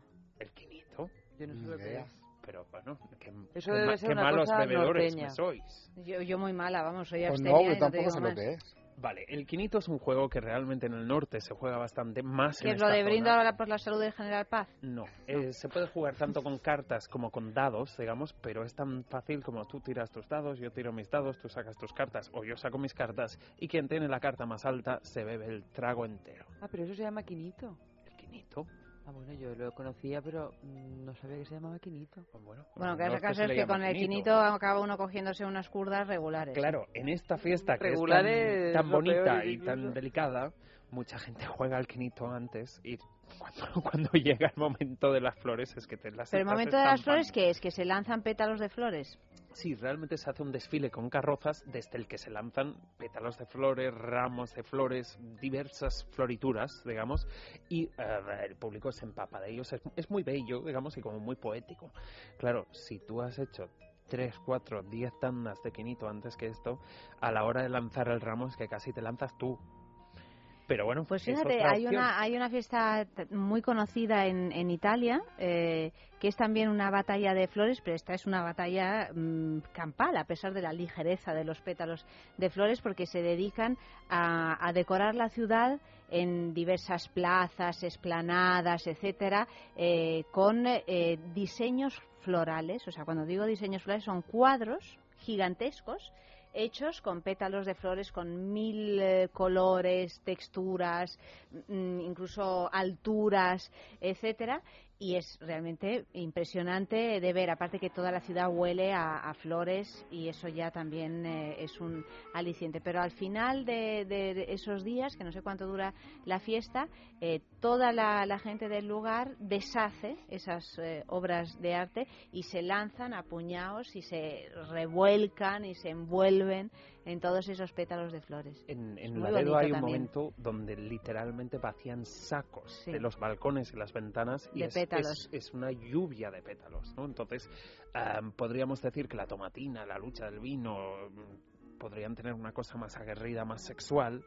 Sin embargo, el de las flores, pues tiene Y, una y cosa lo de muy las romántica, flores sexualmente, claro, puede ser afrodisíaco. por ejemplo. Además, a mí no siempre me gusta esta cosa de dividir tanto el sexo y el amor. Obviamente vienen de partes diferentes del cerebro, obviamente mm, Pero pueden ir unidos y cuando también. van unidos, Mm. fenomenal, cuando no van unidos, también fenomenal. Pero oye, el sexo con amor, que es una cosa que quizás ha perdido valor, digamos, para muchas personas. No, es verdad. O sea, mm, de repente es como de estoy enamorado y no ni pienso en el sexo. El sexo cuando estás enamorado es fabuloso. Fantástico. Y- Fabuloso. Y, y si es bajo una lluvia de pétalos, delante de todo el pueblo. Delante de todo el pueblo, pues divino, divino. Oye, un sexo en la calle, ¿qué hemos preguntado? Pues mira, igual que vosotros comentabais al principio, pues todos veraneamos de niños en algún pueblo y ya de mayores hemos vuelto y aquel amigo o amiga de infancia ha crecido y florecido. Les hemos preguntado si merece la pena una noche de pasión, si les quedaba algo pendiente, porque ya sabemos aquello de que lo que pasa en el pueblo se queda en el pueblo.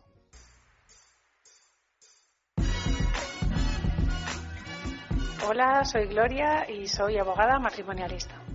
Pues mira, yo he sucumbido un par de veces con viejos amores o espinas que se te habían quedado ahí un poco pendientes y la verdad es que ha sido un resultado bastante malo.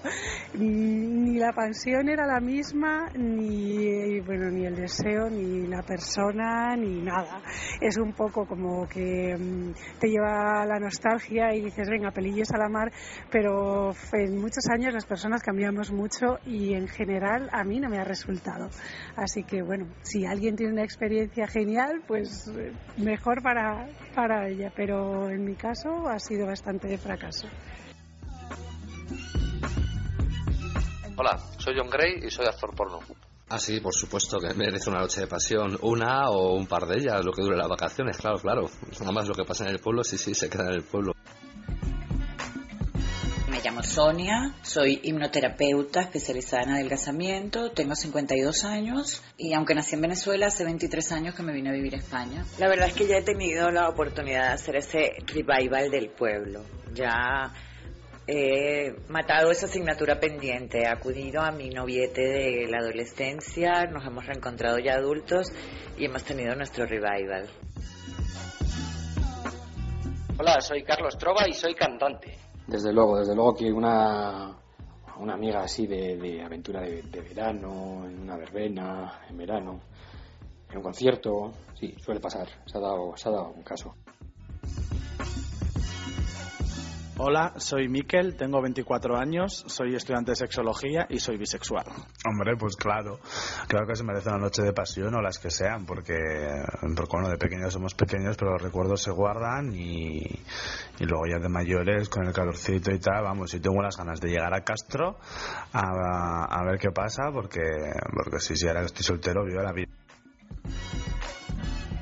Hola, soy Pelayo y soy publicista.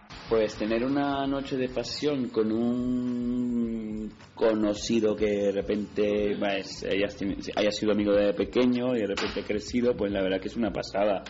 Eh, recuerdo una vez de haber vuelto a pues a un sitio donde yo solía veranear y bueno nada y de repente aquel chavalito de, de 12 años era un todo un maromo y bueno no sabes la que la que montamos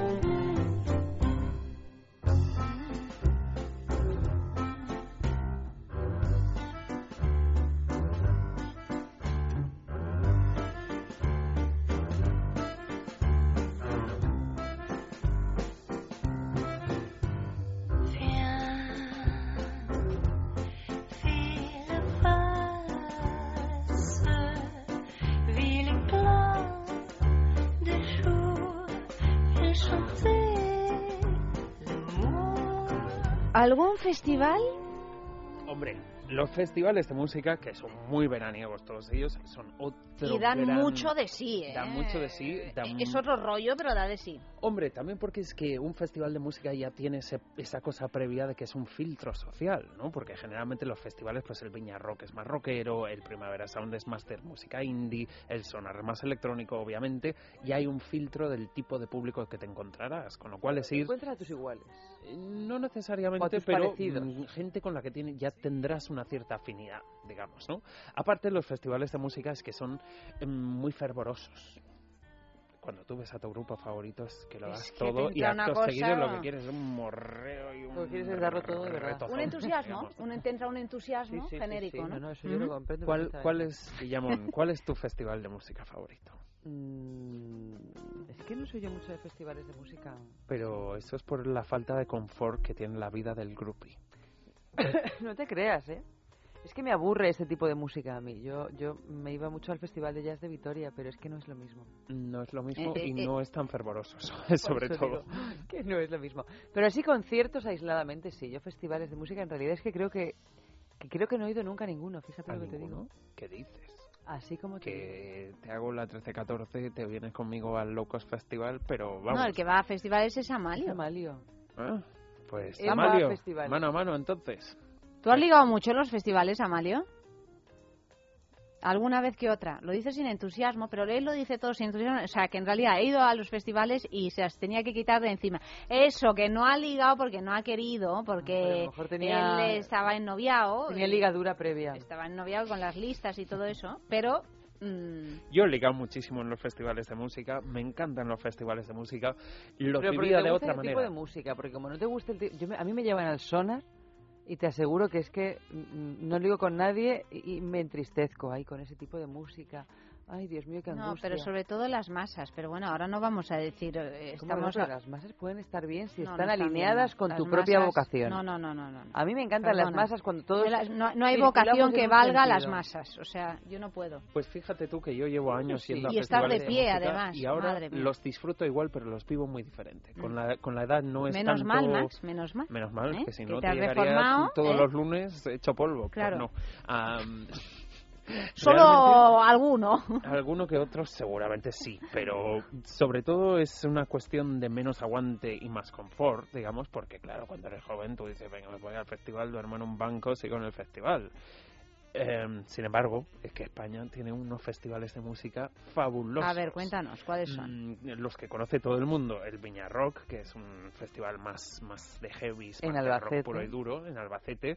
Obviamente el Primavera Sound, que es internacionalmente gordísimo, importantísimo, vienen grupos de todo el mundo, grandes nombres. Am, en junio, por ejemplo, sería el Sonar, que es mucho más alternativo de la música electrónica, el techno minimal, el techno hardcore, mm, otro tipo de público. Otro de los que es súper, súper conocido es el Festival Internacional de Benicassim, que es una auténtica institución. En ese yo creo que mezclan un poco más de rock con indie, con electrónico, digamos, porque ya es un... En verano generalmente la gente se explaya más horas, aguantas más, estás más a gusto, no hace frío, no te va a llover, todo este tipo de cosas. Y uno que se nos avecina, ahora pronto, no, que realmente para mí es de los festivales, mm, digamos que más divertidos que, que se pueden dar en todo el verano. Bueno, no, es verdad que luego está eh, el de Benidorm, el Low Cost Festival, que este es un festival para presupuestos ajustados, mm, puede ir todo tipo de público, al ser en Benidorm es mucho más ir más fácil ir para allá porque todo el mundo tiene un tío, un primo, un hermano, un abuelo que tiene un apartamento en, en, ¿En Benidorm Benidorm? y entonces dices, ay abuelo, que voy a verte y no le ves el pelo a tu abuelo porque estás todo el día en el festival viendo esos grupos, ¿no? Am, y luego realmente a finales de verano es cuando se dan, pues por ejemplo, festivales que le podrían gustar más a, a Eva Guillamón, como sería por ejemplo el Festival de Jazz de San Sebastián, Claro, que ¿lo es verdad que los festivales de jazz son más relajados, son menos de mm, vida de rock lover, digamos, ¿no? Menos de esta cosa de música, locura, sexo, droga y rock and roll. Pero el de San Sebastián precisamente es muy interesante porque se hacen conciertos en la playa. Grupos que no son exclusivamente de jazz, digamos, sino que tienen pues jazz mezclado con funky, jazz mezclado con mm, soul, por ejemplo, y es la bomba ver un festival de música tirado en la playa con el sonido de, del mar, con entorno afín y con esa cosa de, uy, a ver si pillo algo y me lo llevo para casa. Seguro, seguro que si uno quiere pillar algo, pilla algo, sobre todo a alguien. Último sexo en la calle de esta noche. Pues les hemos preguntado, les hemos puesto en el supuesto que están en un festival de música y les llega el calentón con una persona con la que llevan un rato toreando, pero en medio de la actuación de su grupo favorito. ¿Cómo lo resuelven? ¿Que eligen música o sexo? Hombre, pues si se puede las dos cosas. Mientras ves el concierto te manoseas un poquillo, te besuqueas y te abrazas y tienes esa cosa de ver música en directo con contacto humano eh, deseado y buscado, que es maravilloso. Y después, cuando se acaba el concierto, pues ya vemos si nos vamos a otro sitio más tranquilo y terminamos lo que hemos dejado a medias. ¿Sexo o, música? Eh, bueno, depende. No sé si el concierto merece la pena y la compañía también, pues se pueden hacer las dos cosas, así entre la multitud, así arropadillo, sin que se te vea. Porque hay que elegir entre música o sexo. No se puede tener sexo mientras se escucha música. ¿Cómo se puede hacer las dos cosas a la vez? Porque bueno, pues te- se puede ir uno por ahí y, y cantar o ponerse otra música y ya está, se puede escuchar, se puede tocar, así que tocar y tocar, las dos. Indiscutiblemente sexo. O sea, yo creo que no hay nada más bonito y precioso que, que echar un polvo con música de fondo y más si es en directo y más si es un concierto el que te gusta. Y vamos, puede ser una experiencia, es una experiencia increíble. Y sí, sí, ante todo sexo, desde luego.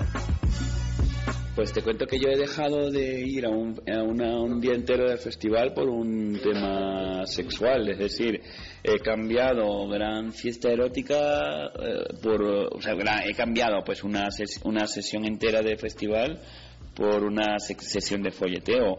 Para mí, en esos casos, pues definitivamente el sexo mejor que la música.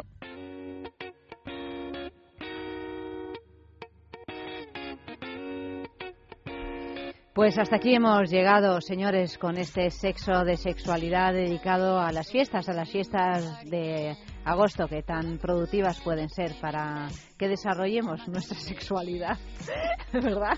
O que um, florezcamos O que un nos lo poco. pasamos bien, ¿no? Oye, amor este verano, esto Claro. es un temazo, todos los hemos vivido, todos los hemos disfrutado. Pues mira, ¿dónde mejor que en las fiestas de tu pueblo? Max Recarte, buenas noches. Muy Mañana buenas más Max. Mañana más. En el sexo de juegos, no os lo perdáis. Luis M, muchísimas eh, gracias. No, mañana más Max, no, mañana, No, mañana más Oli. Oli. Sí, es verdad, es Oli. verdad. Es que no sabéis ya nada, ¿eh? Ya. Que tienes Nos un despiste Te que... decimos esto, sabes que no vas a venir y Más, dices, más, sí, y dice sí. sí. Luego Porque aparece Oli. Que estamos muy- presente. No, pero bueno, sí, pero estamos contentos de que venga Oli. ¿eh? Luis M, buenas noches, hasta buenas mañana. noches. Tú sí que sí. Yo sí vengo. Y Eva, tú y yo continuamos con los momentos estelares de la Sextulia, que es un montaje que ha hecho nuestro querido Amalio. Estamos como Max, de, de alma presente. Estamos de A alma de mm, presente, pero escucharlo porque son los momentos más divertidos de la Sextulia, pues de toda la, la temporada, de todo ese otoño, invierno y primavera, donde Vamos, de todo, de todo, todo. de todo, todo. Hasta las 6 de mañana con vosotros en Es Sexo.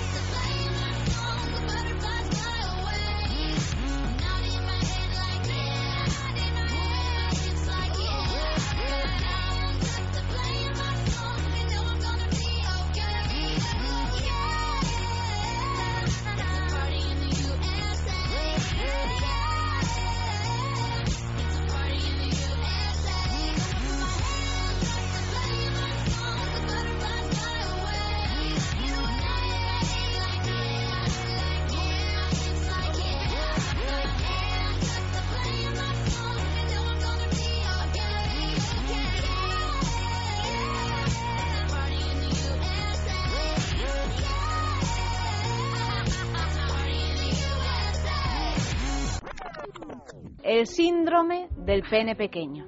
No os pongáis nerviosos. Según un estudio,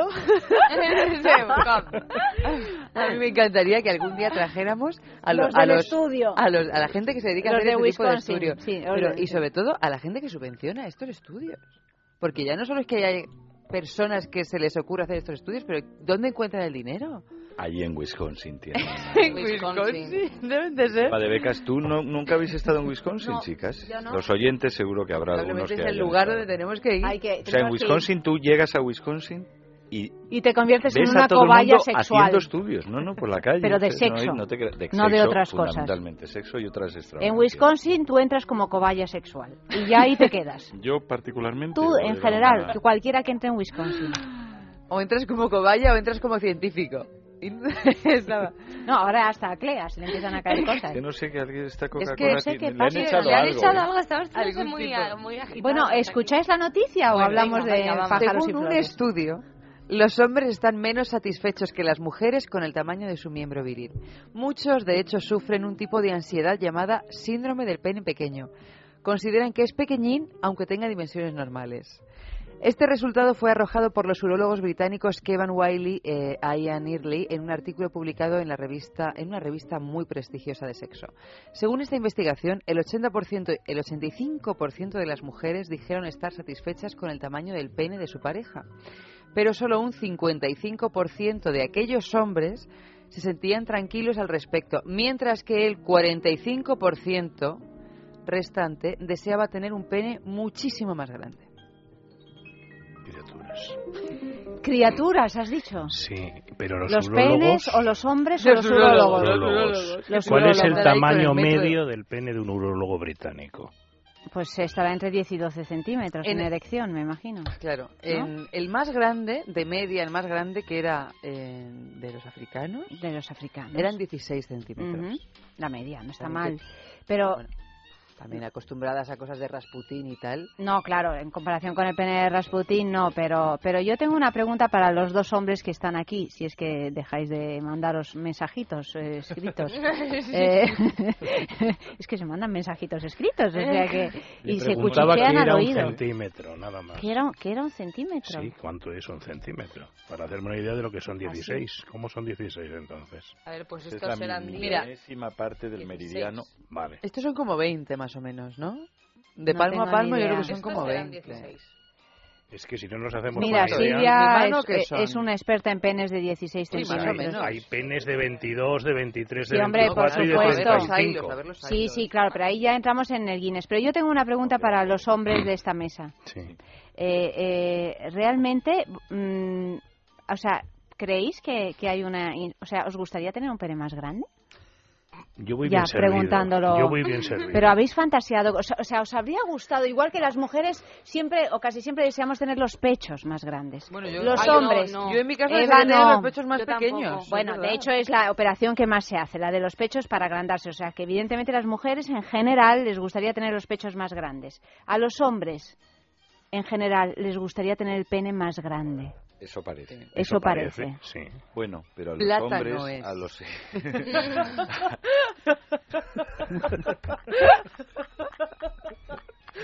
Señorita, Nada, no le dices Pon nada, el del favorita. recreo porque están ya cansados, Amalia, están cansados que no se pueden concentrar. A ver, Bueno, eh, os voy a poner un poco de- una hora de hombres, dibujo eh, para que os relajéis. Todo lo que se- lo- eh, bueno, no sé si las mujeres, pero los hombres hay ciertas cosas, ciertos atributos eh, que se comparan Mm.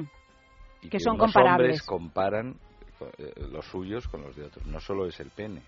Antes yo creo que quizá no era tanto. Ahora también yo creo que la, por- la pornografía y esto y el mito del, su, del superpene y todo, o sea, de que todo el mundo, vamos a no ser que ya sea Rasputín, como dice, Mm. Eva, pues quiere un, un pene más grande, pero también quiere un sueldo más grande, quiere un yate más grande, quiere un coche más potente. Sí, pero lo no es del pene no yo creo que es suficiente. desde siempre, que es como una obsesión masculina. Pues no lo sé, es que claro, las representaciones ya que había en, en- en- en- en tiempos casi de Altamira, de, de De fálicas, de superpenes, de príapos y de cosas así, pues ya cualquiera no tiene no tiene complejo con eso. Photoshop. De pequeños eh, se tiene cuando en esa época así de la adolescencia, ¿no? Que hay mu- que a lo mejor se habla más de este de este tema entre entre los hombres, de si cómo la tienes, de cómo no la tienes, de comparaciones que se miden, no se miden. Sí, yo esto, bueno, lo, lo he oído y lo he visto en persona en mi casa en relación a a la prole, ¿no? Eh, ¿Realmente puede llegar a ser un trauma? Quiero decir que un niño o un chaval realmente puede llegar a sentirse preocupado por este tema. Yo no, sí, pues, sobre todo, yo creo que ahora más que ahora, que antes, porque ahora se habla más de todo esto y los Mm. niños también lo perciben. Cuando yo era niño, en tiempos de cuando se extinguieron los neandertales, bueno, tú Frank también estabas por ahí. Eh, yo recuerdo que íbamos a natación tres veces por semana, los gimnasios, tal, que estábamos en pelota todo el día, ¿no? Entre nosotros y además íbamos creciendo. Y no recuerdo una sola sensación, cual mía particular, no sé de los otros, en el que Hubiera comparaciones. hubiera comparación ni nada de lo que comprabas. Uy, este ya tiene pelo. O este no, pero, pero no era como, Y uy, la que la tiene más grande, ¿no? la tiene Claro. pequeña. Ahora estoy seguro de que eso sí se produce. En cualquier caso, Porque si está en a- el aire, si está a en el un aire. hombre cualquiera le dijera, mira, con una varita mágica, tú dices un, dos, tres, bidi-bi-bodi-bi-bu, y tu pene se alarga de dos o tres centímetros, diría que sí. Hombre, pues no lo sé, pero ya sabes que cuando tienes la varita mágica y pides deseos, luego tienes que tener otro deseo para quitarte los efectos de ese deseo. Si quieres tener un pene como un burro, por ejemplo, que son de bastantes centímetros, sí, que sí, tiene medio metro, pues bueno, tú sabrás lo que haces con él y qué haces Pero- luego para descansar. Es algo de, de todas formas de lo que todos presumen públicamente. Tener un pene no lo grande. tengan como, bueno, yo es que voy bien servido, hola, ¿qué tal? Yo voy bien servido. Sí, sí, bueno, que se lo pregunte. Yo aquí de la mesa soy el que la coloco encima y se tumba. Y seguramente, o sea, tengan o no el pene que ellos consideran suficiente o pequeño, tal, o sea, luego en privado, pero es como del sueldo y del coche y de todo el mundo. eh, presunción pública, eh, quejío privado. Esto es algo normal y es muy masculino también, ese tipo de competencia por eh, métrica y Métrica. cronométrica Sí, claro, y de números, ¿no? altius, De- fortius, sitius, esta cosa como olímpica. ¿Y tú crees, Silvia, que realmente tiene importancia la medida de un pene sin que llegue a ser un micropene? O sea, dentro de un pene normal o un pene especialmente grande. Es decir, sin llegar ni a lo mínimo ni a lo máximo. Yo personalmente creo que los hombres deberían de estar más preocupados en mantener erecto el pene que ya tienen que en intentar hacerlo más grande, porque cada vez más me topo con amigas con parejas sexuales con problemas de erección y digo, y ahora lo quieren más A esas grande. edades ya. Pues ¿qué vas a hacer ya? O sea, sinceramente, o sea, yo creo que tienen otro problema más allá de sus traumas de Lo más grande, más difícil levantar. Sí, sí, eso, eso es verdad. Eso Por es cierto, verdad. está llamando tu madre, Silvia, que te pongas. Dice, ay, ¿qué Estas dice horas la está nena? ¿Qué levantada. dice la nena? Pero no he entendido nada, pero ¿quién tiene el problema? Eh, la pareja femenina, la parte femenina de la pareja porque no tiene el pene lo suficientemente erecto el varón, el varón porque cree que lo tiene demasiado pequeño, no he entendido bien lo que has dicho. El- el- No, he eh, dicho eh, que- que hay más problemas de erección que de medidas de pene. Pero eso, ¿quién te lo dice? Esa debería ser más bien la preocupación de los hombres en vez de si debería ser mayor o menor su pene, si consiguen mantenerlo. En el sexo hay dos personas como mínimo. Eh, hombre, y ahora está de moda el otro, el organista y el de las fotos. Entonces, cada uno tiene que ocuparse de una cosa. Eh, Entonces, no es O de solo... varias, o de varias. En San Agustín, en la ciudad de Dios, se hablaba de que en el paraíso el hombre controlaba el pene a voluntad, sus erecciones. Pero fuera del paraíso, quien controla las erecciones del hombre eh, son ser las mujeres que están con él. Y luego la responsabilidad, quien la tiene es la señora. Yo que estudié con agustinos, todas las mañanas nos decían, nada más entrar en clase, controlad vuestro pene a, a erección. Pues yo Hombre, yo no, Y eso no- hacíamos. yo no sé, bueno, yo creo, no sé, no, no creo que sea Y hay de quien no lo de responsabilidades, Claro, ¿no? Pero, claro. pero realmente No, hablaba de preocupaciones, que ya puestos, o sea que realmente estamos hablando de hacer un pene más grande cuando no estamos hablando de micropenes, de no sé qué, de una cosa más o menos normal, Lógica. claro, em, pues pienso que, que los hombres que realmente hay otras tengan prioridades. ese deseo, efectivamente, de hacer su pene más grande, que realmente no, no es ni mucho menos una prioridad, que realmente el tamaño, siendo un- una cosa estándar, siendo una cosa normal, No Importa lo que tenga que importar, pero hay otras Claro. cosas que no son el tamaño y que y también importarán o no. Habrá gente más sensible también estéticamente, mujeres u, u- u otros hombres, porque a menudo se habla del tamaño, pero no se habla de la forma. Y no hablo del grosor, que es tamaño también, sino de la forma. O sea, eh, hay penes más bonitos que otros también. Y puedes tener un pene descomunal o muy pequeño o normal, pero que digo yo. O sea, que eso también tiene que ser. Lo, sé, lo digo porque cuando las mujeres se obsesionan por el tamaño de su pecho, a muchos hombres nos parece una tontería. Sí. Como al- sí, pero ¿qué más da? Sí, o sea, un- eh, las mujeres tienen, eh, pe- hay mujeres con pechos muy bonitos de cualquier tamaño, pequeños, grandes y, y pechos no tan bonitos también de cualquier tamaño.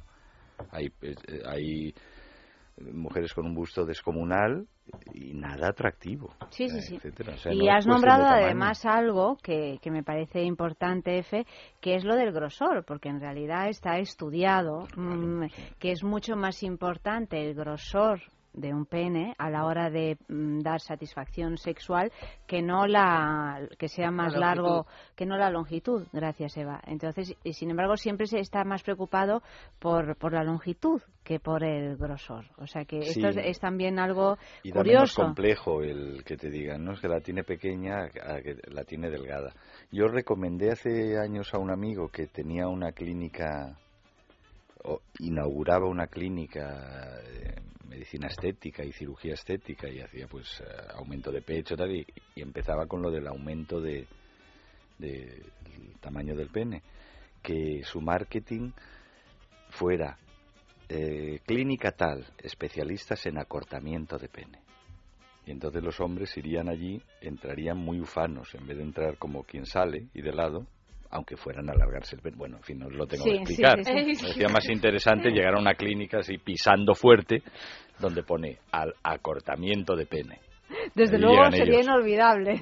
Llamaría la atención poderosamente. De todas maneras, en todo esto también hay un punto psicológico. Independientemente de que esté estudiado que el grosor, que el tamaño importe más, importe menos, hay un punto psicológico como hay un punto psicológico también en el tamaño de los pechos y la excitación que pueden despertar. O sea, más allá de la objetividad hay un punto de, de excitación, ¿no? Porque forme parte de un pues no sé, de un, Del de un tópico, de un también, sí, sí. imaginario. De hecho, ese punto es el que hace que esta encuesta esté tan desequilibrada. Es decir, que el Exactamente. 85 de las mujeres les parezca bien y, sin embargo, la mitad de los hombres de ese 85 les parece mal. O sea, les parece que sería mejorable el asunto. O sea que un poquito de música y otra noticia. Hace mucho que no sé nada de ti y me pregunto cómo te va. Has encontrado la tranquilidad y aquella herida dejó de sangrar.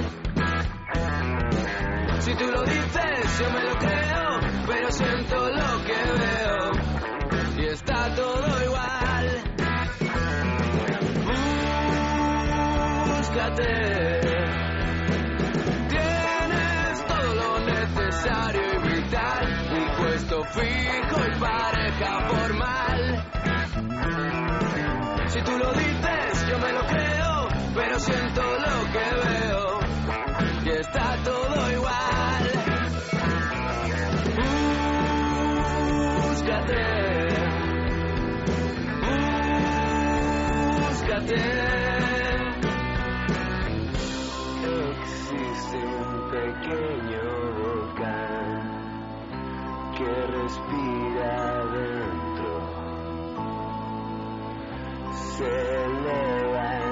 Fondo del mar.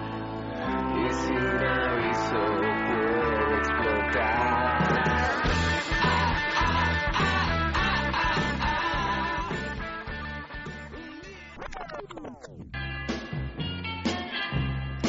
Segunda noticia de la noche. Trabajar en la industria del porno. En estos tiempos de crisis y de falta de empleo, el popular sitio de vídeos de alto contenido sexual Pornhub ha lanzado un concurso con el que premia con el puesto de trabajo de director creativo de la compañía a quien diseñe la mejor campaña que se adecue a los medios tradicionales. Una tarea cuanto menos delicada para una página con contenido explícitamente sexual que recibe cerca de 35 millones de visitantes al día. El reto consiste en excitar, provocar y entretener con piezas aptas para todos los públicos que puedan distribuirse tanto online como en publicaciones impresas serias, que dicen ellos, o incluso en vallas publicitarias para que el porno llegue a todo tipo de públicos. O sea que lo que quiere la web esta, que se llama Pornhub, es eh, una, una campaña de marketing. Lo que pasa es que, claro, una campaña De de, su- marketing. pero de su propia página Claro, de su web. propia página, de su propia Pero página, que, es que una página de, pueda de porno, llegar a- pero que se pueda publicar en el país, en la ABC, en la Bueno, valla de... es algo que se ha hecho mucho. Por ejemplo, Ashley Madison, que es la, la página Claro. de contactos, una de las páginas de Pero contactos no de es infieles que una más página conocida que hay. Es una página de, de, de- material porno, claro. Pero Ya. Ashley Madison o Match o Mythic o Matchpoint o algo así, todas estas redes para buscar pareja, ¿cuánto tiempo hace que hay una sección de contactos en los periódicos? En- en los periódicos, tiempo. años y años. Muchísimo Sí. tiempo, pero claro, no ves, eh, no ves medias páginas o no ves vallas publicitarias anunciando sexo o canales porno, porque esto es un canal porno. Claro, pero a mí me parece muy yo, yo no lo veo mal, ¿eh? No lo ves mal. No, pues, no. pues mira, Pero por si eso tuvieras que- un director creativo. Zoilo, es tu oportunidad. O Bueno. sea, si tuvierais que, que presentaros para conseguir ese puesto de trabajo, ya sabéis que la crisis arrecia, que la cosa está muy malita, muy malita, y que hay que diversificar. Tenemos que di- diversificarnos laboralmente. Entonces, si esto de microteatro por dinero, que además se llama así, no os diese lo suficiente para vivir, que ya sé que no es así, o sea que estáis absolutamente forrados, ¿no? Pero si no nota, os die- sí. se os nota, se os nota, pero si no os di- diese lo suficiente para vivir y os tuvierais que presentar a este concurso para, para diseñar, eh, para publicitar eh, esta mm, Pornhub. Pornhub, ¿cómo? Una web para hacerse pajas. Sí, bueno, donde se exhibe material Pero eso no lo, no lo podrías anunciar así, Claro. No, en el metro pero- no te iban a dejar. No, pero es súper creativo y me parece muy interesante. Bueno, de hecho, Mm. de hecho, Zoilo es director, guionista y director de cine. Es más su territorio. Sí, hombre, yo tuve mi oportunidad de, de entrar en este terreno del porno y tal. Y, y bueno, se está haciendo cosas muy creativas, es verdad, desde superhéroes pornos, películas de superhéroes porno, de todo. ¿Qué anunciaría yo? Ahora mismo no lo sé, pero... Claro, pero tiene un que poco ser de una salir de lo tópico, ¿no? que provoque, pero que sea un poco contenida, que porque si no, pues eso. el- y claro, sí. Ah, claro, metro. encima te limitan, claro que es el metro, no es puede... que, claro, imagínate, en, en una valla publicitaria que esté en medio de la Gran No Vía. es nada fácil, ¿eh? No, pero Claro. pura creatividad, como No, no, el, el spot que hay ahora en televisión de preservativos. Como no se pueden mostrar a un hombre poniéndose un preservativo, pondremos el ejemplo con caballeros medievales. ¿Lo habéis visto? Y No. sale un- una princesa y dos caballeros medievales haciendo así con las espadas y uno hace así y no logra enganchar bien la espada. y otro hace meterla en la funda. y enfunda súper bien y se lleva a la princesa. Ah, Y es un nuevo, un nuevo preservativo abre fácil, ¿no? Ponlo fácil. Ah, bueno, que, que tiene un aplicador que es una Con maravilla. un aplicador, o sea, ya Claro que sí, preservativos sí, con hemos, aplicador. No hemos idea hablado, hemos hablado de ese, Es de un ese, de aplicador ese preservativo rojito. con una- Sí, es- sí. tiene un aplicador no así. es que hayamos hablado, es que lo hemos probado. lo, y lo- lo hemos tenido aquí en nuestras manos en el estudio. ¿Y cómo va eso? Y pues eh, nada, es muy pues fácil. es como dos lengüetas eh, que hace, o sea, tú abres el preservativo, están esas dos lengüetas y haces plus, y lo, y lo pones sin, eh, sin ningún otro tipo Claro. de... No tienes que ayudarte de las manos, que si se te enreda por un lado, no las dos lengüetas, pues es como una especie de abre fácil. Sí, Ya. es, es, es cómodo, es curioso. Pero esto a lo que iba es a, a- a lo de la creatividad para poder anunciar algo que tú no puedes mostrar. Me parece estupendo. Mm. Crea- Sí. Pura creatividad audiovisual e imaginación. De qué manera vendes un espacio que es que- en el que vendes pornografía sin utilizar pornografía. Me parece maravilloso. De hecho, me parece mucho más interesante venderlo así. Ay, me estoy acordando de otro Sí. anuncio de preservativos que me parecía criminal, que era un padre con un niño, no sé si era aquí o en Argentina, un padre con un niño en un supermercado, Está el niño era, ah, entonces aquí, el niño se encaprichaba de todo, cogía caramelos, ¡ah! el padre le decía que no, bueno, un niño insoportable. Brava y gritaba y Lloraba, gritaba, llega a tirar todos los botes de tomate de una de las eh, de los estantes del supermercado y al final el padre ya está desesperado y no te dice nada más que preservativos no sé cuántos. Para evitar embarazos no deseados, ¿no? Y ese era buenísimo. Y luego había otro muy gracioso también, que ese fue muy famoso, que anunciaban lubricantes y no sé si os acordáis, que era una calle con de estos eh, boliches de estos para que los coches no puedan pasar. Entonces, eh, a lo largo de una acera eh, estaba boliche, boliche, boliche, boliche. Una mujer, no se veía el boliche, boliche, boliche, boliche. Una mujer. Sí, esto lo vi. Y anunciaban lubricantes. Hostia, Una bueno. mujer sentada encima del boliche. O sea, es decir, Es que en realidad... por Una mujer Claro. hiperlubricada. Hiperlubricada.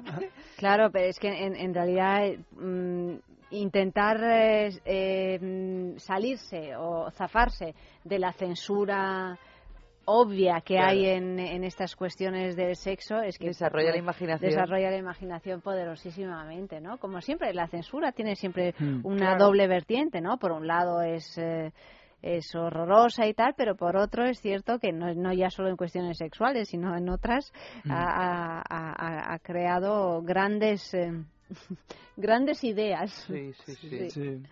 Aguza el ingenio. Bueno, un poquito más de música.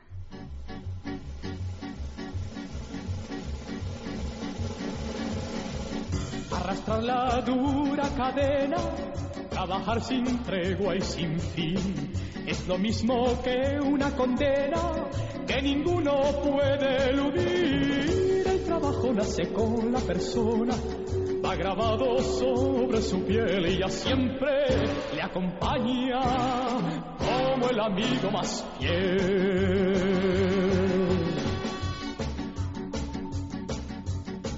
Trabajar con nieve y con frío, con la fe del que ha de triunfar, porque el agua que lleva el río no regresa nunca del mar. El trabajo nace con la persona, va grabado sobre su piel y ya siempre le acompaña como el amigo más fiel.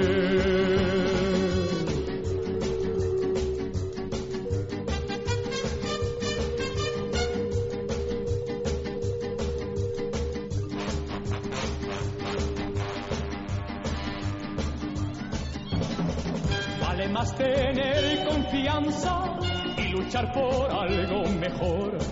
Trabajar con fe y esperanza por lograr un mundo de amor. El trabajo nace con la persona, va grabado sobre su piel y ya siempre le acompaña como el amigo más fiel. Arrastrar la dura cadena sin tregua y sin fin es lo mismo que una condena que ninguno puede eludir. El trabajo nace con la persona, el trabajo nace con la persona, el trabajo nace con la persona.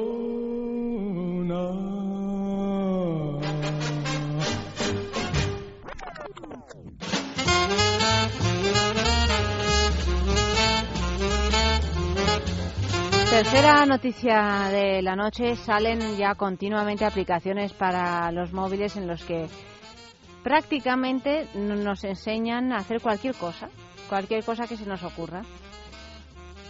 No sé si son muy eficaces realmente o si son unos sacaperras. Pero bueno, el titular dice así, una app para mejorar tu cunilingus, porque además son muy específicas estas apps, ¿eh? Nacho me mira como... Bueno, Explicarlo, por favor. como no empieces a dar lametones al, a la pantalla del móvil, no se me Pues ocurre mira, otra te lo voy a manera. explicar exactamente. Qué guarrada, ¿no? Qué asco, por Dios. Transforma tu teléfono en un entrenador personal para perfeccionar las artes del cunilingus. Este es el propósito de una aplicación que se llama Lick This. Lick en inglés eh, significa lamer. O sea, lame, Lame esto. esto. Muy bien. Ole, ole, ole, vamos. Disponible para iPhone, la encontrarás en la página oficial de la aplicación leakthisapp.com. Una vez instalada te irá proponiendo distintos retos que tendrás que resolver lamiendo ¿Ves? la pantalla, como deslizar switches, marcar círculos, poner en movimiento objetos virtuales o hacer botar una pelota. Todo esto con la lengua, por supuesto. Quizá no sea muy apropiada para utilizarla en el metro o en el trabajo. Porque te Incluso, meten en la cárcel, ¿no? O sea, incluso te sentirás algo ridículo utilizándola en tu intimidad, pero si al final funciona, pues mira, a lo mejor hay gente que le saca partido teniendo en cuenta nuestra religión, que es por 10 felaciones se practica un cunilingus. Sí, esto es una estadística ¿No la terrorífica. ¿No la conocíais? No, sí, sí, la conocíamos, No, pero siempre lo decimos en no, no, no, la aplicación. ¿No, la No, conocíais? no, Guau, tú ¿cómo la tienes de siempre, ¿no? Guau, eso es una maravilla. Bueno, es un, es un entrenador de lenguas. Pero a lo mejor por eso resulta que se practican tan pocos cunilingus, porque todos tienen una aplicación de estas y Pero, se vas- dedican a pero vamos sus a ver, móviles. Eva, vamos a ser sinceras. ¿Tú realmente crees que aprendiendo a botar una pelota con la lengua uno aprende a hacer un cunilingus? O sea, que es una cuestión de entrenar los músculos Eh, no, que vamos, me sujetan parece la que uno lengua aprende a hacer a- a la cavidad cuando bucal. hace cunilingus. Además, de verdad. Ah, bueno, no. Única y exclusivamente. Pues eso, cuando haces cunilingus, bueno, y cuando conoces a tu pareja, porque además cada, me imagino que cada persona es un mundo. Por supuesto, pero en vamos. cualquier práctica sexual, no solo en la sí, felación o en el Pero, cunilingus. Pero es hay que hacerlo. Es importante el tema de, De la práctica. de la práctica, te- te- y te voy a decir por qué. A ver, ¿por qué En no? el tema, por ejemplo, de locución, Sí. yo eh, di un cambio de, de- pero de 0 a 100 en tres meses haciendo ejercicios de articulación de lengua, Ah, labios claro, y tal. claro. Es decir, pues es como todo. Es decir, esto es como ir al gimnasio. Pero no en el cunilingus, Ay, por, ¿por por qué el no? amor Pero- de Dios. pero, si la tienes atrofiada la lengua, Pero la lengua no la tenemos atrofiada porque es, la, la movemos con... Pa- Paola no dice nada, está así con No, cara de asco. como no, diciendo, estaba "Dios mío". pensando Con cara de asco. creo, creo que a lo mejor son aplicaciones sobre todo que van dirigidas a gente pues más adolescente, sin Espero que sí, experiencia, que, sabes que que, no sabes que no Pero- tienes eso al alcance ni que lo vas a hacer. Pues menuda manera de coger pues, bueno, experiencia pues, si eres adolescente. Lamiendo el móvil, lo Pues que le faltaba a los adolescentes la, la con el móvil. de amigos ya. adolescentes inexpertos que, Bueno, "Ah, sí. no sé qué es esto, Pues qué tal", que no saben muy, ni siquiera Mira. muy bien ni lo que es. Los quizá, adolescentes ¿no? que ya se acuestan Entonces, abrazados al móvil, digo que lo que faltaba, que lo utilizaban como juguete erótico también, ¿no? y en el tema que habéis Menuda desgracia. y el tema que habéis hablado de que cada 10 felaciones un conilingus, también es porque vosotros habréis querido. Ah, no, querido. No, a Ah, ver. no, no, no, no, Vamos no, ten cuidado, eh, que vas a salir por lo- con los pies por delante No, de este estudio. Vamos a ver. Si no hay una cosa, no hay otra. No, como que si no hay felación, no hay cunilingus. Por ejemplo. Hombre, no necesariamente. Un, No, uno pero- en, en una Pero relación. ¿estás diciendo, a Nacho, veces- que siempre que hay una felación se practica un cunilingus? Tú estás muy equivocado. ¿eh? No, pero pero Muy sí, pero, di- pero decís que de cada 10 uno, es decir, vamos a ver. Pues Eso significa que, que- Sí, sí, es real, Sí, es sí, real esto como la vida significa misma. que los hombres están encantados de que les practiquen felaciones, pero Somos- que a su vez que a su vez no practican eh, cunilingus a las mujeres. Puede ser y a lo es verdad mejor que hay hay... muchas mujeres que, que prefieren que no le... Pero ¿y por qué lo prefieren? Lo prefieren Por porque timidez, también se cree en esta cosa de que los hombres, pues, ¿cuántas veces se ha dicho esta cosa de que la vagina huele, que si no sé qué, que si no sé cuántos? Y las mujeres, pues, muchas veces no se animarán a decirlo, pero que otras tantas también. Ellos son de, no, no, no, es que yo prefiero que me lo hagan a mí. Ya, pero, pero ahí es donde entra y dice, pues si tú no me lo haces a mí, yo no te lo hago a ti. Ah, bueno, ya sí, sí, Claro, pero bueno, ya si nos a- ponemos en este plan, pues ya ni claro. siquiera nos acostamos, ¿no? No, pero sí. O sea, claro. Eh, Pero- Eso, es como, eh, eso es como el ese dice, nos acostamos y dice, no, entonces de bailar ni hablamos, ¿no? Bueno, pues sí, Por ejemplo, efectivamente, ¿no? claro. mm, Se supone que, claro, que es una cosa que es no porque la organices ni porque digas, ahora vamos a hacer. No, si tú me haces esto, yo te hago lo otro. No, es una cosa que, bueno, que te apetece. Bueno, que ahí es un está, es que yo creo que va Pues saliendo, claro, ¿no? o sea, que tiene que ser algo espontáneo con tu pareja en la O a lo mejor es que a la mujer le gusta más que al hombre hacerlo. qué? Es no, que- no, no, que, que a la mujer le gusta más hacer una felación que que le hagan un cunilingus. Pero No. esto es, esto, mira, a mí esto No, me es como si, si dices que te, que, te, que, a- a- que te gusta más ver cómo se comen un chupachus a comértelo Bueno, tú. pero Hombre, tiene que no, ver mucho la puede persona. haber, no, puede haber un placer de No, tal, pero tiene pero que ver mucho la persona en el sentido de que a lo mejor prefieren dar placer incluso que su pareja Claro. lo pase bien a, Sí, a, ti, a ti sí. mismo, ¿no? Que- Pero mira, esto es como lo de, pero si yo no frigo los cacharros, ¿por qué a ti te gusta hacerlo? Ah, no, claro, sí, no te pues a mí digo. me gusta hacerlo. No, pero hay, hay, hay Ay, muchas, y te lo he dicho a ti. hay muchas mujeres que les encanta hacer felaciones. No, pero si yo no Sí, digo que no, y sí, bien está. Bueno, pero y nadie Y dice bien que está. no, Por eso, pero, estaría bien que a muchos hombres también se dieran cuenta que a lo mejor a esas mujeres que les encanta hacer felaciones también les encanta que les hagan un cunilingus. Pero yo creo que esto... eh, Estamos diciendo que sois unos egoístas, No, Nacho. éramos unos egoístas. éramos unos egoístas igual que yo, por ejemplo, en casa plancho, friego y, y todo. Es decir, en mi casa, eh, igual que mi mujer cuando no lim- cuando no trabaja, eh, hago yo la comida y tal, es una cosa de cultura. Yo, mi cultura ha sido también muy machista, porque mi padre, mi madre era la que hacía tal, pero yo me he adaptado al siglo XXI. Entonces... Poquitos hay, ¿eh? No, pero... Nacho, pero- poquitos. pero hay Tiene que, que ver la educación, por eso ¿eh? también hay muchas separaciones ahora porque y antiguamente se aguantaba mucho porque solo la mujer trabajaba hoy perdón el hombre trabajaba entonces se aguantaba mucho ahora ya dices sí por aquí voy a aguantar es verdad ¿eh? es, es Claro, sí, sí, sí. yo por ejemplo eh, desde que llevo casado dos años no he tenido ninguna disputa por el tema de piso Piso, el tema doméstico, Doméstico, ¿te refieres? sí sí nada Pues Pero debes de, estar mucho, en mucho. ese, No, en pero- ese, en ese mucho. 0,5% No, de la población queda, mundial. queda. has, has- has podido tener el esto y de- decir No ya española. No, pero has podido, te- has podido tener el, el roce de decir, joder, has librado hoy y no has hecho ni la cama. Ya, pero es que hoy no me apetecía hacer la cama, luego la hago. Es decir, pero que eso que te a lo mejor te pueden echar en cara y luego al día siguiente decir, mira, he hecho la cama, ¿eh? para que no me lo tengas que decir. Pero que lo que te quiero decir es eso, que es cultural. Ahora ya es como sí, los juguetes sí, pero, eróticos. pero no, no hemos llegado todavía. No, ¿eh? hombre, aún queda un poco. Ahora un, un rato. Hombre, estamos mejor Sí, que antes, estamos pero mejor que Hombre, indudablemente. queda, queda Ahora solo nos falta También recuperar el estadísticas. cunilingus. O sea, nos falta Cunilingus. recuperar Ahora el vale, cunilingus. Haces la cama, has fregado muy bien. ¿Y de lo demás qué? ¿Y de lo demás qué? ¿Eh? ¿Majón? ¿Eh? Cuni- Cunilingus. No, pero sí que, sí que es verdad que... Bueno, le podemos regalar así como, como así como una indirecta esta Esta esta aplicación. app, sí. Lo que pasa es que hay que desinfectar el móvil, Hombre, ¿no? O sea, claro. a mí eh, lamer un Bueno. móvil me parece como lamer un, un, un billete de 5 euros.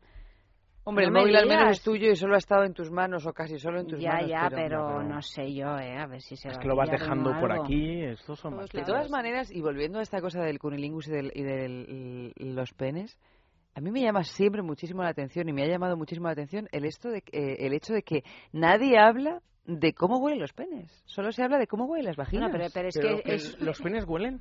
Sí, huelen, Pues sí. huelen. Como Pero todo. Nadie está diciendo como que huelan mal, lo- pero huele, todo huele. como- todo lo que está todo. vivo huele. No, Vale. pero eh, pues sí, pero bueno, pero es que eso yo creo que forma parte también de, de una cultura machista, ¿no? En la que, en No, la que por estás supuesto. buscando una humillación Sí, en los chistes, en eh, la man- eh, constantemente, Sí. en, en Pero- este caso, ¿no? Es Pero que- ni siquiera hoy por hoy hay chistes feministas de cómo huelen los penes. O sea, ya, No, es que eso ya se ya- ha ya asumido se que ha es una asumido. cosa como las, el anuncio este de compresas que no huele, que ¿a qué huelen las nubes? Sí. No, y- A y- pene. Oye, y- sí, claro.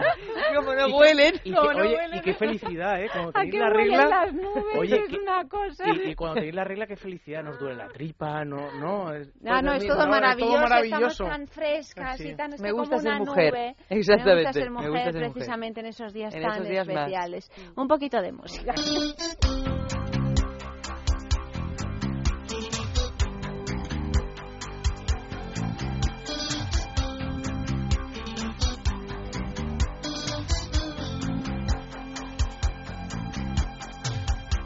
Las horas se arrastran por mi habitación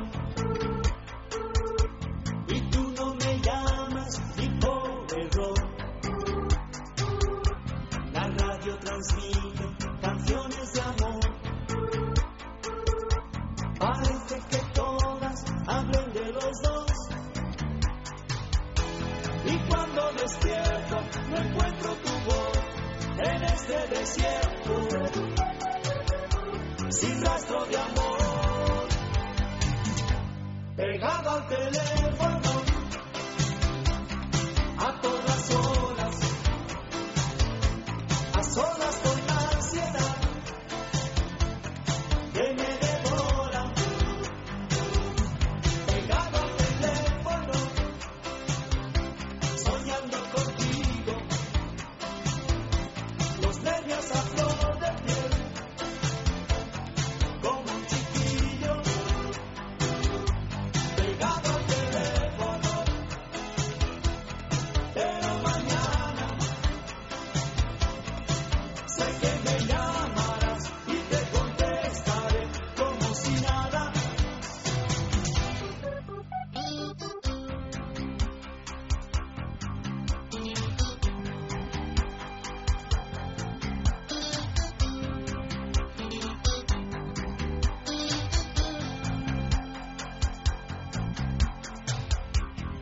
enfadas conmigo, no tienes razón. Eh, otra noticia esta noche. Yoga nudista en New York. Un gimnasio de Nueva York ha decidido Nueva llevar York, perdón. un gimnasio. No te metas con mi mezcla de acentos, porque Pep, que es murciano catalán, no le dices nada. Pep, yo- ¿Pero yo qué he hecho? Como que no, ha- no de momento no ha hecho nada, ¿no? Siempre se está metiendo con Pero mis a mí acentos. es que me gusta meterme contigo. Es verdad. Eh, déjame vivir, claro, a ver. Uy, déjame vivir. Dice. Un gimnasio de Nueva York ha decidido llevar los principios de flexibilidad del yoga al extremo, ofreciendo una modalidad de esta disciplina oriental a la que los asistentes deben ir completamente desnudos, con lo que en teoría se consigue que los alumnos saquen más partido a sus clases. Hay un montón de cosas que nos separan entre nosotros en una clase normal de yoga, como por ejemplo la ropa o que te miren por cómo te vistes. Esto lo explica una alumna que asegura que cuando todo el mundo está desnudo, todos son una misma cosa. Y una mm, mierda. Seguimos. Lo siento. Ah, me ha salido del alma. Las curiosas clases están pensadas para otorgar a los alumnos una nueva forma de celebrar sus cuerpos sin intenciones de ser sexualmente evocativas. De acuerdo con el local, todas aquellas personas que intenten el contacto con fines sexuales serán inmediatamente expulsadas. Esta práctica, que nació en los años 60 en Estados Unidos con el movimiento hippie, desde entonces no ha hecho más que ganar adeptos y conforme va pasando el tiempo, muchos más. Más que ganar adeptos y problemas, porque había un famoso gurú de estos que violó a unas cuantas, ¿no? Ah, Lo habíamos leído en no algún era momento, yoga ¿no? nudista. Ah, no era yoga No, nudista, este ¿qué era? era? Él tenía su propia... Un cabrón. Sí, él tenía su propia corriente. Pero también hacía cosas así. Bikram, él era Bikram, un Bikram, Bikram el yoga. yoga este que se hace no a hacer 40 yoga grados ni de temperatura. desnudo ni vestido. Tú no me haces nada, Luco. Yo no hago no, yoga no haces ni de- ejercicio. No, yoga no. No me gusta. No te Pero eso es gusta. porque la ropa te aleja del mundo. No, ya digo, ni desnudo ni vestido. Desnudo no, tampoco. ¿Tú has hecho alguna vez yoga desnuda? No, ¿Y yoga vestida? Sí, pero me distrae mirar cómo se viste el resto de la gente. Es perturbador. Pep. Yo hice una vez porque me interesaba, pero reconozco que hay que hacer demasiados días seguidos hasta que se consiga algo. Me costó. No, no tuve tiempo ni de pensar en cómo iba vestida la gente. O sea, qué dolor Y- y, y- qué poco flexible que soy. Qué dolor y qué... Bueno, a mí me, me resultó extraordinariamente aburrido, pero aquí tenemos a la yogi que está, hace yoga y se hace yoga aeróbico de ese que vuela. Y te Y fijas el- en la ropa de la y gente. el- Pues no te creas, no me fijo en la ropa porque yo es que me abduzco mucho, pero es que también he hecho, yo he hecho eh, pilates chino nudista. Bueno, esto no lo sabía, Eva. Esto ya, esto ya, eh, esto ya es increíble. Pilates chino, ni ¿Y más qué ni es el, menos. prim- primero qué es el pilates chino? El pilates chino y por es qué lo que viene a nudista? llamarse taoyin. ¿Desnuda? Mi próximo paso es ponerme desnuda delante de la Venus de Botticelli también. Eso está hecho ya. Eso ya Tienes que buscarte otra cosa. tienes que hacerlo delante del No, pues es- eh, yo creo realmente que es verdad que esto es mentira, esto es como lo de ir a una playa nudista y decir Pero en serio. ¿has estado desnuda haciendo gimnasia? Pero qué vergüenza, ¿no? No, vergüenza no, No, porque... Ay, a mí sí me da mucha vergüenza. No. ¿Pero por qué te da vergüenza? Yo No, lo estaría dice muy todo en una incómoda. pues, porque- De hecho, estoy ahí- planteando o sea, que creo que deberíamos hacerlo como el programa. yoga, además, que estás ahí como espatarrado. Es hacer un programa Hombre, todo eso sí, desnudos. el Lo yoga que estás sí que ahí tienes que hacer como- es llevarte Pero- tu esterilla y tu toallita. No, Sí, pero, no, eso es pero un a mí detalle. no es solo por Pero- la cuestión higiénica, ya, ya lo doy por hecho. No, es bueno, que haces una, ya. Haces una postura extraña, la que sea, y te encuentras un culo abierto en pompa. Pues eso digo. y eso es muy que- desagradable. Pues esto estoy Quiero decir, diciendo. que, Es mejor un que pantalón. sí, cuando pero- digo que vergüenza... Marta, que también es una yogi. Sí, está Marta, que sí es, es Pero otra- hay cuerpos y cuerpos, quiero decir, hay cuerpos que No, yo los vería aunque- desde cualquier ángulo. Pero, Pero esto Pero Pero no a siempre, ya- depende del momento y la situación. O sea, estás haciendo yoga con todo lo que cuesta y el dolor y tal y Pero cual, y te ves ahí haciendo yoga, delante. de verdad que uno, no te si La cuestión es que cada uno está encerrado en sí mismo y no sabe qué verdad. ocurre Claro, si alrededor. miran a los demás no No, están no, haciendo no. yoga bien, ¿no? Bueno, claro, Si yo están será que no he hecho yoga Te bien en la vida. ¿no? puedes mirar así de reojo a ver si te has Si miras al de al lado es que no estás haciéndolo pero- bien, ¿no? Pero ¿cómo no Estamos vas a hablando de mirar al de al accidentes. lado? No estás haciendo yoga, estás en un gimnasio Pero al de al lado le miras, o sea... No, tienes tienes que Al hacer principio eso. lo mirarás, pero luego ya te aburre. Tú vas a una playa nudista Te y estás aburre. todo el te aburre. mirando a todo el mundo. Ah, esto ya lo he visto. No, pero hay algo al que te gusta. Bueno, te, lo te- miras te quedas ver. mirando Bueno, cuatro pero días. ir a una playa Pero ahí nudista, está la cláusula ¿no? de no agresión sexual. Perdóname, sí, la gra- no, no, pues si yo digo la cláusula de no agresión sexual, hombre, faltaría más, pero yo digo la... Bueno, pero vamos, eso con y sin ropa, quiero Sí, decir. sí, por eso, por eso. O sea, si dices, ah, ah, me, me han violado en, la, en el yoga nudista, claro, y como ibas desnudo, hombre, no, ya eso ya se, se da por descontado. Pero es cierto que a una playa nudista, ¿qué vas a mirar? Vas a mirar, ¿no? ¿A qué vas? Hombre, no, a mí, un me- a mí 80% una playa no nudista me gusta, me gusta estar desnudo. Es muy agradable estar desnudo. Pero ya que hay... Pero vas a mirar. Claro, ya que hay... No, pero miras, pero llega un De momento hecho, en que ya de te eso va el rollo ¿no? también. Llega, un momento en que al principio estás Depende del vecino, muy ¿no? hipnotizada por las cosas, pero Mira luego... lo que dice Luco, que depende, depende. De si es vasco. De si es Si es vasco, vasco, si es andaluz, sevillano, Pero- pero- si viene de Pero es verdad Afganistán, que, pero es verdad que en el caso de playas nudistas o esto, eh, en un primer momento a lo mejor, pero la excitación se te va enseguida. Quiero decir, a mí los bañadores me ponen muchísimo más, pero muchísimo más que ver a la gente en plan normal, mm, aunque tenga un cuerpazo. Mm. Me da igual, o sea, es que no. Lo puedo ver como un cuerpo bonito, pero no me acostumbro a excitar nada. Esa misma persona con bañador me excitaría muchísimo más. Seguramente. Con los colores flúor que te cautivan como a un mosquito. No, pero es verdad que No, las cosas tapadas las ponen formas, más. Claro. De todos modos, o sea, de verdad os lo digo, imaginaros una clase de yoga con esas posturas. Si tú estás haciendo la misma postura No quiero que el que está delante No quiero imaginármelo, no le puedes ver el culo en pompa. Porque es que tú también lo tienes y, la ca- y cuando tienes el culo en pompa la cabeza está en otro lugar. Bueno, Pues el más a mi razón, yo con el culo en pompa Porque abierto no, pensando claro, quién no, está o mirando sea, esto. Bastante es problema casi tiene peor. uno con hacer la posición del loto Claro. como para encima estar pensando Pues mira, yo tengo que decir que cuando hice que se te ve todo. aquellas o sea. sesiones de pilates chino nudista... Ah, eso, vamos a Había- volver a eso que es muy interesante. El, tres el tema chino. Había mucho ojo Había Claro, de y más cosas rasgadas también. No por asiático. No solo el ojo rasgado, claro, exactamente. Y porque sonrisas verticales, Yo, ojos yo fui pues rasgados. porque era nudista y me hacía gracia. Y resulta que coincidí con tres bomberos que lo estaban haciendo al mismo tiempo. Y no pensaste en nada, no tuviste Hombre, ninguna pues sí, yo fantasía, tú llegué- estabas a lo tuyo, no ver, tai, ninguna cha- fantasía tai sexual. chino, tres bomberos. Eso, Pero- no, no, no te no, quedas tan fresca. ¿no? estaba haciendo Pero una, una esto- pregunta, ¿llevaban la placa puesta o...? No, pero es que nos encontramos, nos encontramos en Vinieron con el uniforme. En la tetilla, así en plan eh, piercing. Venían de apagar un fuego. Con Dice, la ah, mira, manguera". vamos a hacer chichino en Van pelotas. chamuscaditos. ¿no? Todos, Se le- claro, se el calentitos. casco puesto. Nos encontramos en el Con vestuario. ese sano olor, eso como dice Irene, a chamuscaillo que tienen los bomberos, Claro. ¿no? No, y entonces como ellos fueron ahumaos. porque querían hacer eh, una actividad oriental nudista. Sí, Y eso dijeron, claro. Nos convocó esta mujer, que no voy a decir el nombre, pero, pero la ¿Y tú conocemos. fuiste? Pero tú eres una descerebrada. Mira, a mí cada vez que alguna, alguna Te amigo dice, vamos mío a me hacer algo dice, desnudo, vas. No, no, no, una actividad oriental nudista que suena muchísimo mejor. Ella ahí que, ahí que se va. yoga, pilates, eso que querían hacer ellos.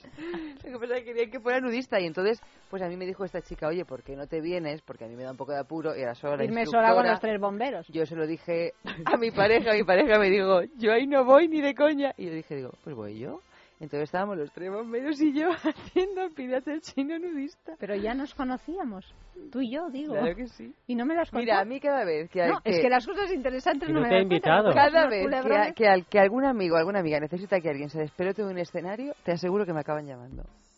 Ay, Eva, por favor, venga, que es que necesito el otro... Bueno, no voy a decir los lugares, pero la última vez que estuve en Argentina tuve que irme a desnudarme a tres o cuatro sitios. La desnudadora.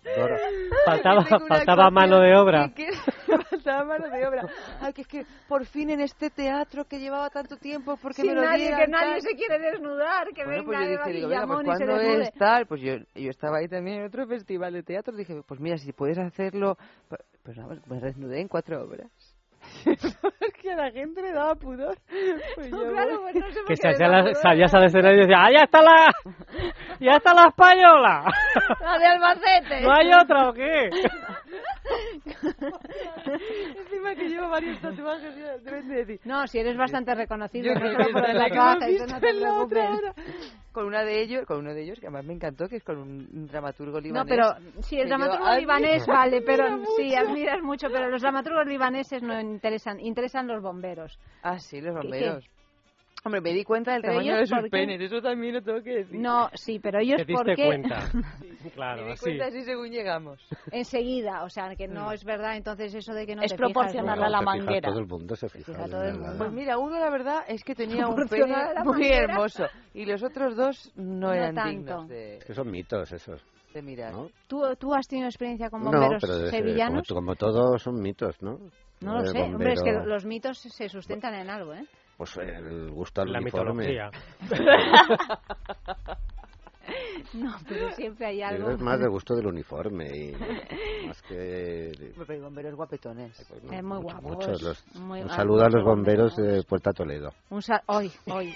Un saludo a mi madre. Yo llevaba siempre a mi hijo a los bomberos de la puerta de Toledo para que le dejaran subir. Muy simpáticos son. Sí, muy le hicieron simpáticos. hasta un carné y todo. Son encantadores. No, de verdad, si tenéis niños que les gusten los bomberos, los lleváis y así. y Si tenéis Evas que les gusten los bomberos, las También, lleváis. o sea, Eva, si tú quieres, puedes ir a la puerta de Toledo ahí, No, no, que están no, los bomberos. Y te encantadores. Y además, además tienen la barra esa, que puedes hacer tú un striptease alrededor de la barra. Oye, si que- no hay que ninguna urgencia, nos van a matar los los bomberos después de esto. No, ¿qué? no, por Dios, no, no, no, con no, todo no, no. respeto, ¿eh? Con todo respeto. No, no. Que no tengas ningún incendio a llanta, No. por favor. Ninguno. Pero a mí una vez me sacó en brazos un bombero. Estaba yo medio asfixiadita. Me sacó en brazos y me desperté en sus brazos. Fue impresionante. Os lo juro. Pero eso lo voy a contar en la música.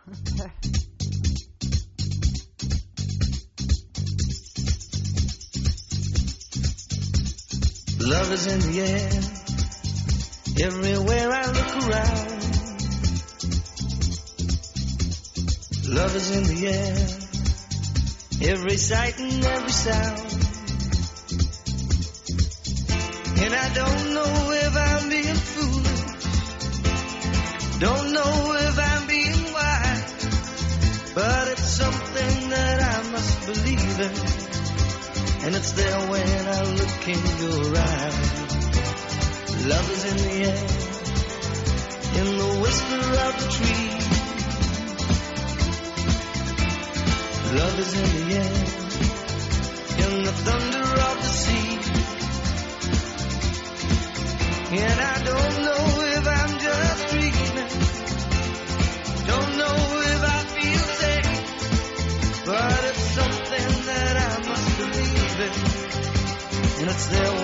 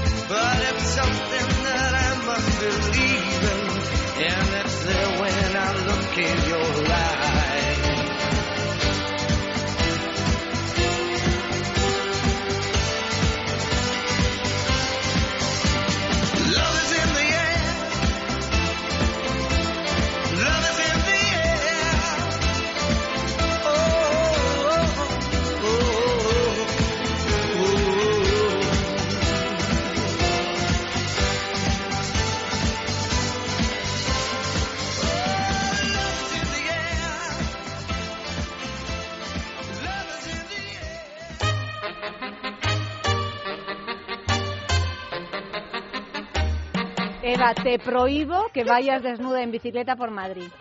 O sea, no.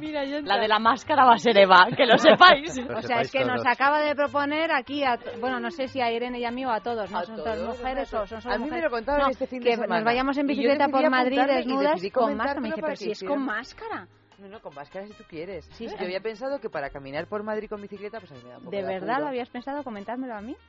Sí, pero había pensado Lo que- está comentando. Tiene las máscaras compradas ya. No Pero primero, odio ir en bicicleta. A mí tampoco te creas que me gusta No me el gusta del coxis, nada. El poco- coxis no, lo otro duele. Duele todo. O sea, y encima, si, si son como 20 desnuda. minutos y somos un montón de gente. Yo Irene, nunca lo he hecho. Nunca quedas nunca citada el he domingo a las once y media de la mañana en el paseo Uy, de coches del domingo- Retiro. Domingo de junio. Ah, de junio, junio. pues claro, que hace calorcito, pues tú vas Eh, desnuda Es, es- cantas. es precioso eso con el calorcito. Es precioso. Además tienes que ir echado para adelante, entonces toda la barriga Toda la ahí... pa- o sea, o tienes el un Michelin en sus cuerpo- mejores momentos. Tampoco nos gusta eso. No nos gusta. Ni yoga, ni bicicleta. Pero si no queréis hacer la bicicleta nudista... Y el luego- hombre con toda la cosa, el varón ahí colgando. Pero luego- ¿qué Bueno, pero postura eso queda- eso queda Yo- pequeñito No, eso lo sujetas con... Y luego te, te Con vas de, te vas de cañas luego. Luego se junta todo el mundo en el Parque de la Cornisa y... Y, se ¿Y hacen a yoga? hacer un picnic, A abren los cerca. aspersores con Mira, las además tú en junio ya vas a ser una mujer casada y hay que sentar la cabeza, ¿eh? Tienes que dejar de hacer estas cosas, maja. No puede ser. Mira que se, se pone seria. ¿No? Sí, yo creo que estas cosas las haré sola porque mi pareja no le... Es que tiene mucho pudor. Nada, Pues nada, yo, ella y yo, tu pareja y yo, nos, eh, nos vamos a tomar un té y mientras tú Me te das un paseo. Bicicleteando nudistamente. No, no, pues yo lo estaba pensando en hacer un programa especial e incluso participar. No, no, programa muy bien, que vengan todas, todos los ciclistas a contarnos qué tal la experiencia, todos escocidos. sí, en animo junio un voy. calor con el sillín ahí pe- pegado a piel, en fin. No, no, no lo Pegado veo. a piel. Pegado a la piel, no, No no, nos no, gusta, no ¿no? nos gusta mucho esta cosa, ni el yoga desnudos, pues tampoco. Está visto que este no es mi sitio. No es tu sitio este. Porno pizza en Canadá. Lo dice todo el titular, la verdad es bastante explícito. Pero bueno, paso a leer la noticia por si tenéis alguna duda. Porno Pizza es un establecimiento con el fuego bien alto. Fundado en el 2007, a Corey Wildmans se le ocurrió ofrecer fotos pornográficas debajo de las grandes pizzas de mozzarella. Van desde imágenes con un cierto contenido artístico, como las de la revista Playboy, hasta fotos mucho más hardcore, explica el propietario del local que se ubica en Winnipeg. Ser mayor de 18 años es condición indispensable para contratar el servicio. A medida que uno va degustando su pizza, debajo va descubriendo una figura femenina con escasa ropa. Al entregar la pizza, se solicitan la identificación al comprador, por si acaso es menor de edad. Y el problema es que al recibir tu pedido, según los vecinos, no tienes mucha intimidad porque todos los del vecindario pueden ver que el vehículo trae el letrero porno pizza. Lo que nos preguntamos ahora es si incluyen ardientes fotografías también masculinas si el cliente así lo demanda, porque imagino que no todo el mundo tendrá ganas de ver a una señora en paños menores. Habrá gente que tenga ganas de ver a un señor en paños menores. Tanto señores como señoras, digo yo, porque van a ser todo... En principio se han comercializado solo los de señoras en paños menores. Que quieras que no son los que... Para hacer un muestreo de mercado.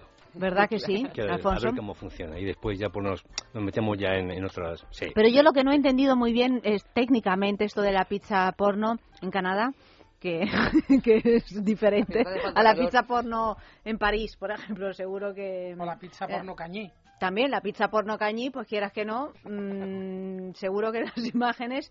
po- podríamos establecer un- un menú con no pizza margarita o pizza caprichosa o pizza, sino la, la pizza porno según cada concepto, el concepto cañí o el ¿Te concepto... refieres que en cada lugar del mundo tienen que ir vestidos con el traje folclórico? Y es como los libritos esos que tienes que pasar deprisa, y vas viendo la, la secuencia, ¿no? Cómo se va quitando el traje folclórico Mm. hasta quedarse en paños menores. Tú tienes que algo que ver con esta empresa de Canadá, Eva. Pero yo lo que no entiendo es que hay que... en realidad es una manera que encontraste para redondear Para el sueldo del mes. ya sabéis que esto del teatro es así. Es así, ¿no? Esto del teatro y de la radio, para lo que te pagan, ¿verdad? Pues, pues ya uno se dedica a la pornopizza en, en Albacete. En Canadá, en Canadá. No, Hombre, lo en tuyo es la Albacete pornopizza en Albacete. alguien Que además sois hermanos de pueblo. Hermano de sangre. Pero claro, es que yo creo que en Albacete la gente es muy pasional para hacer una pornopizza con alguien que ha nacido allí y que su padre todavía sigue viviendo en Albacete. Yo me iría, yo por eso me decidí irme a Canadá. ¿Qué piensas al respecto, No Fran? sé, estaba imaginando con la boca llena de mozzarella y descubrir la cara de piqueras debajo. ¿Te imaginas?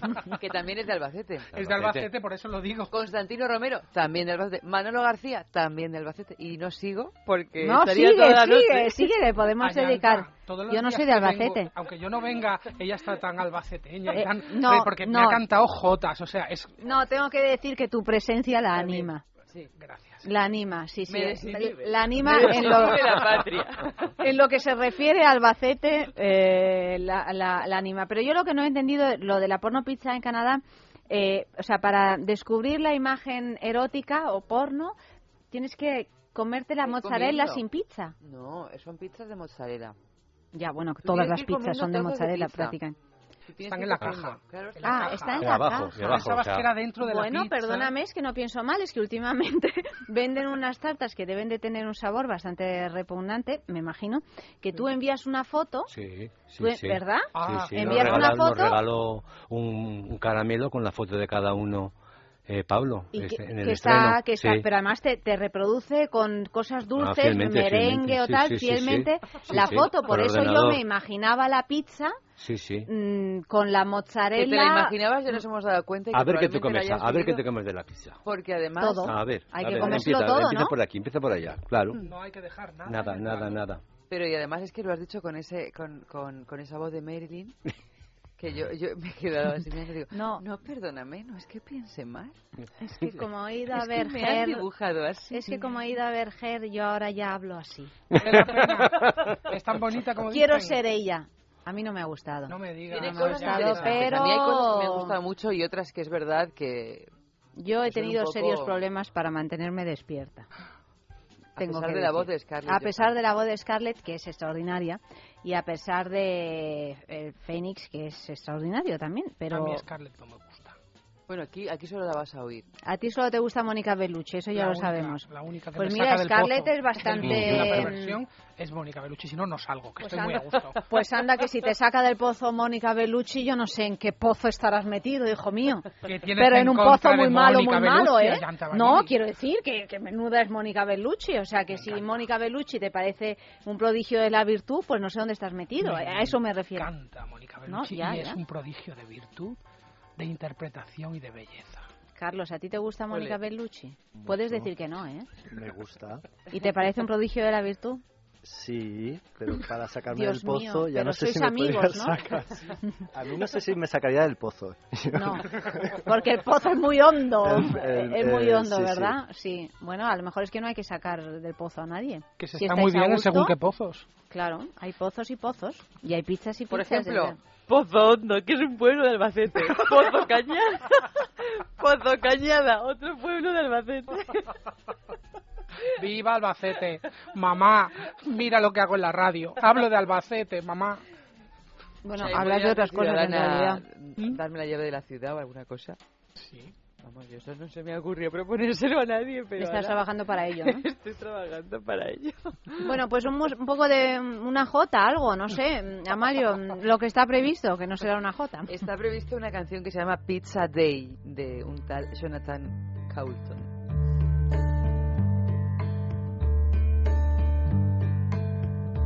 Did you notice something?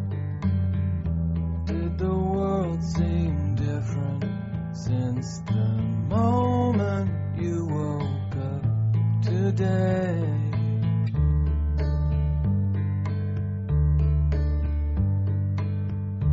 Everyone's excited.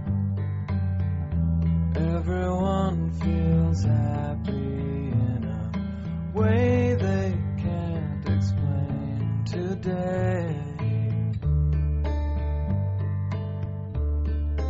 Doesn't matter who you are, how your week has been so far. Cause you know when lunchtime comes that everything will be okay. Hooray!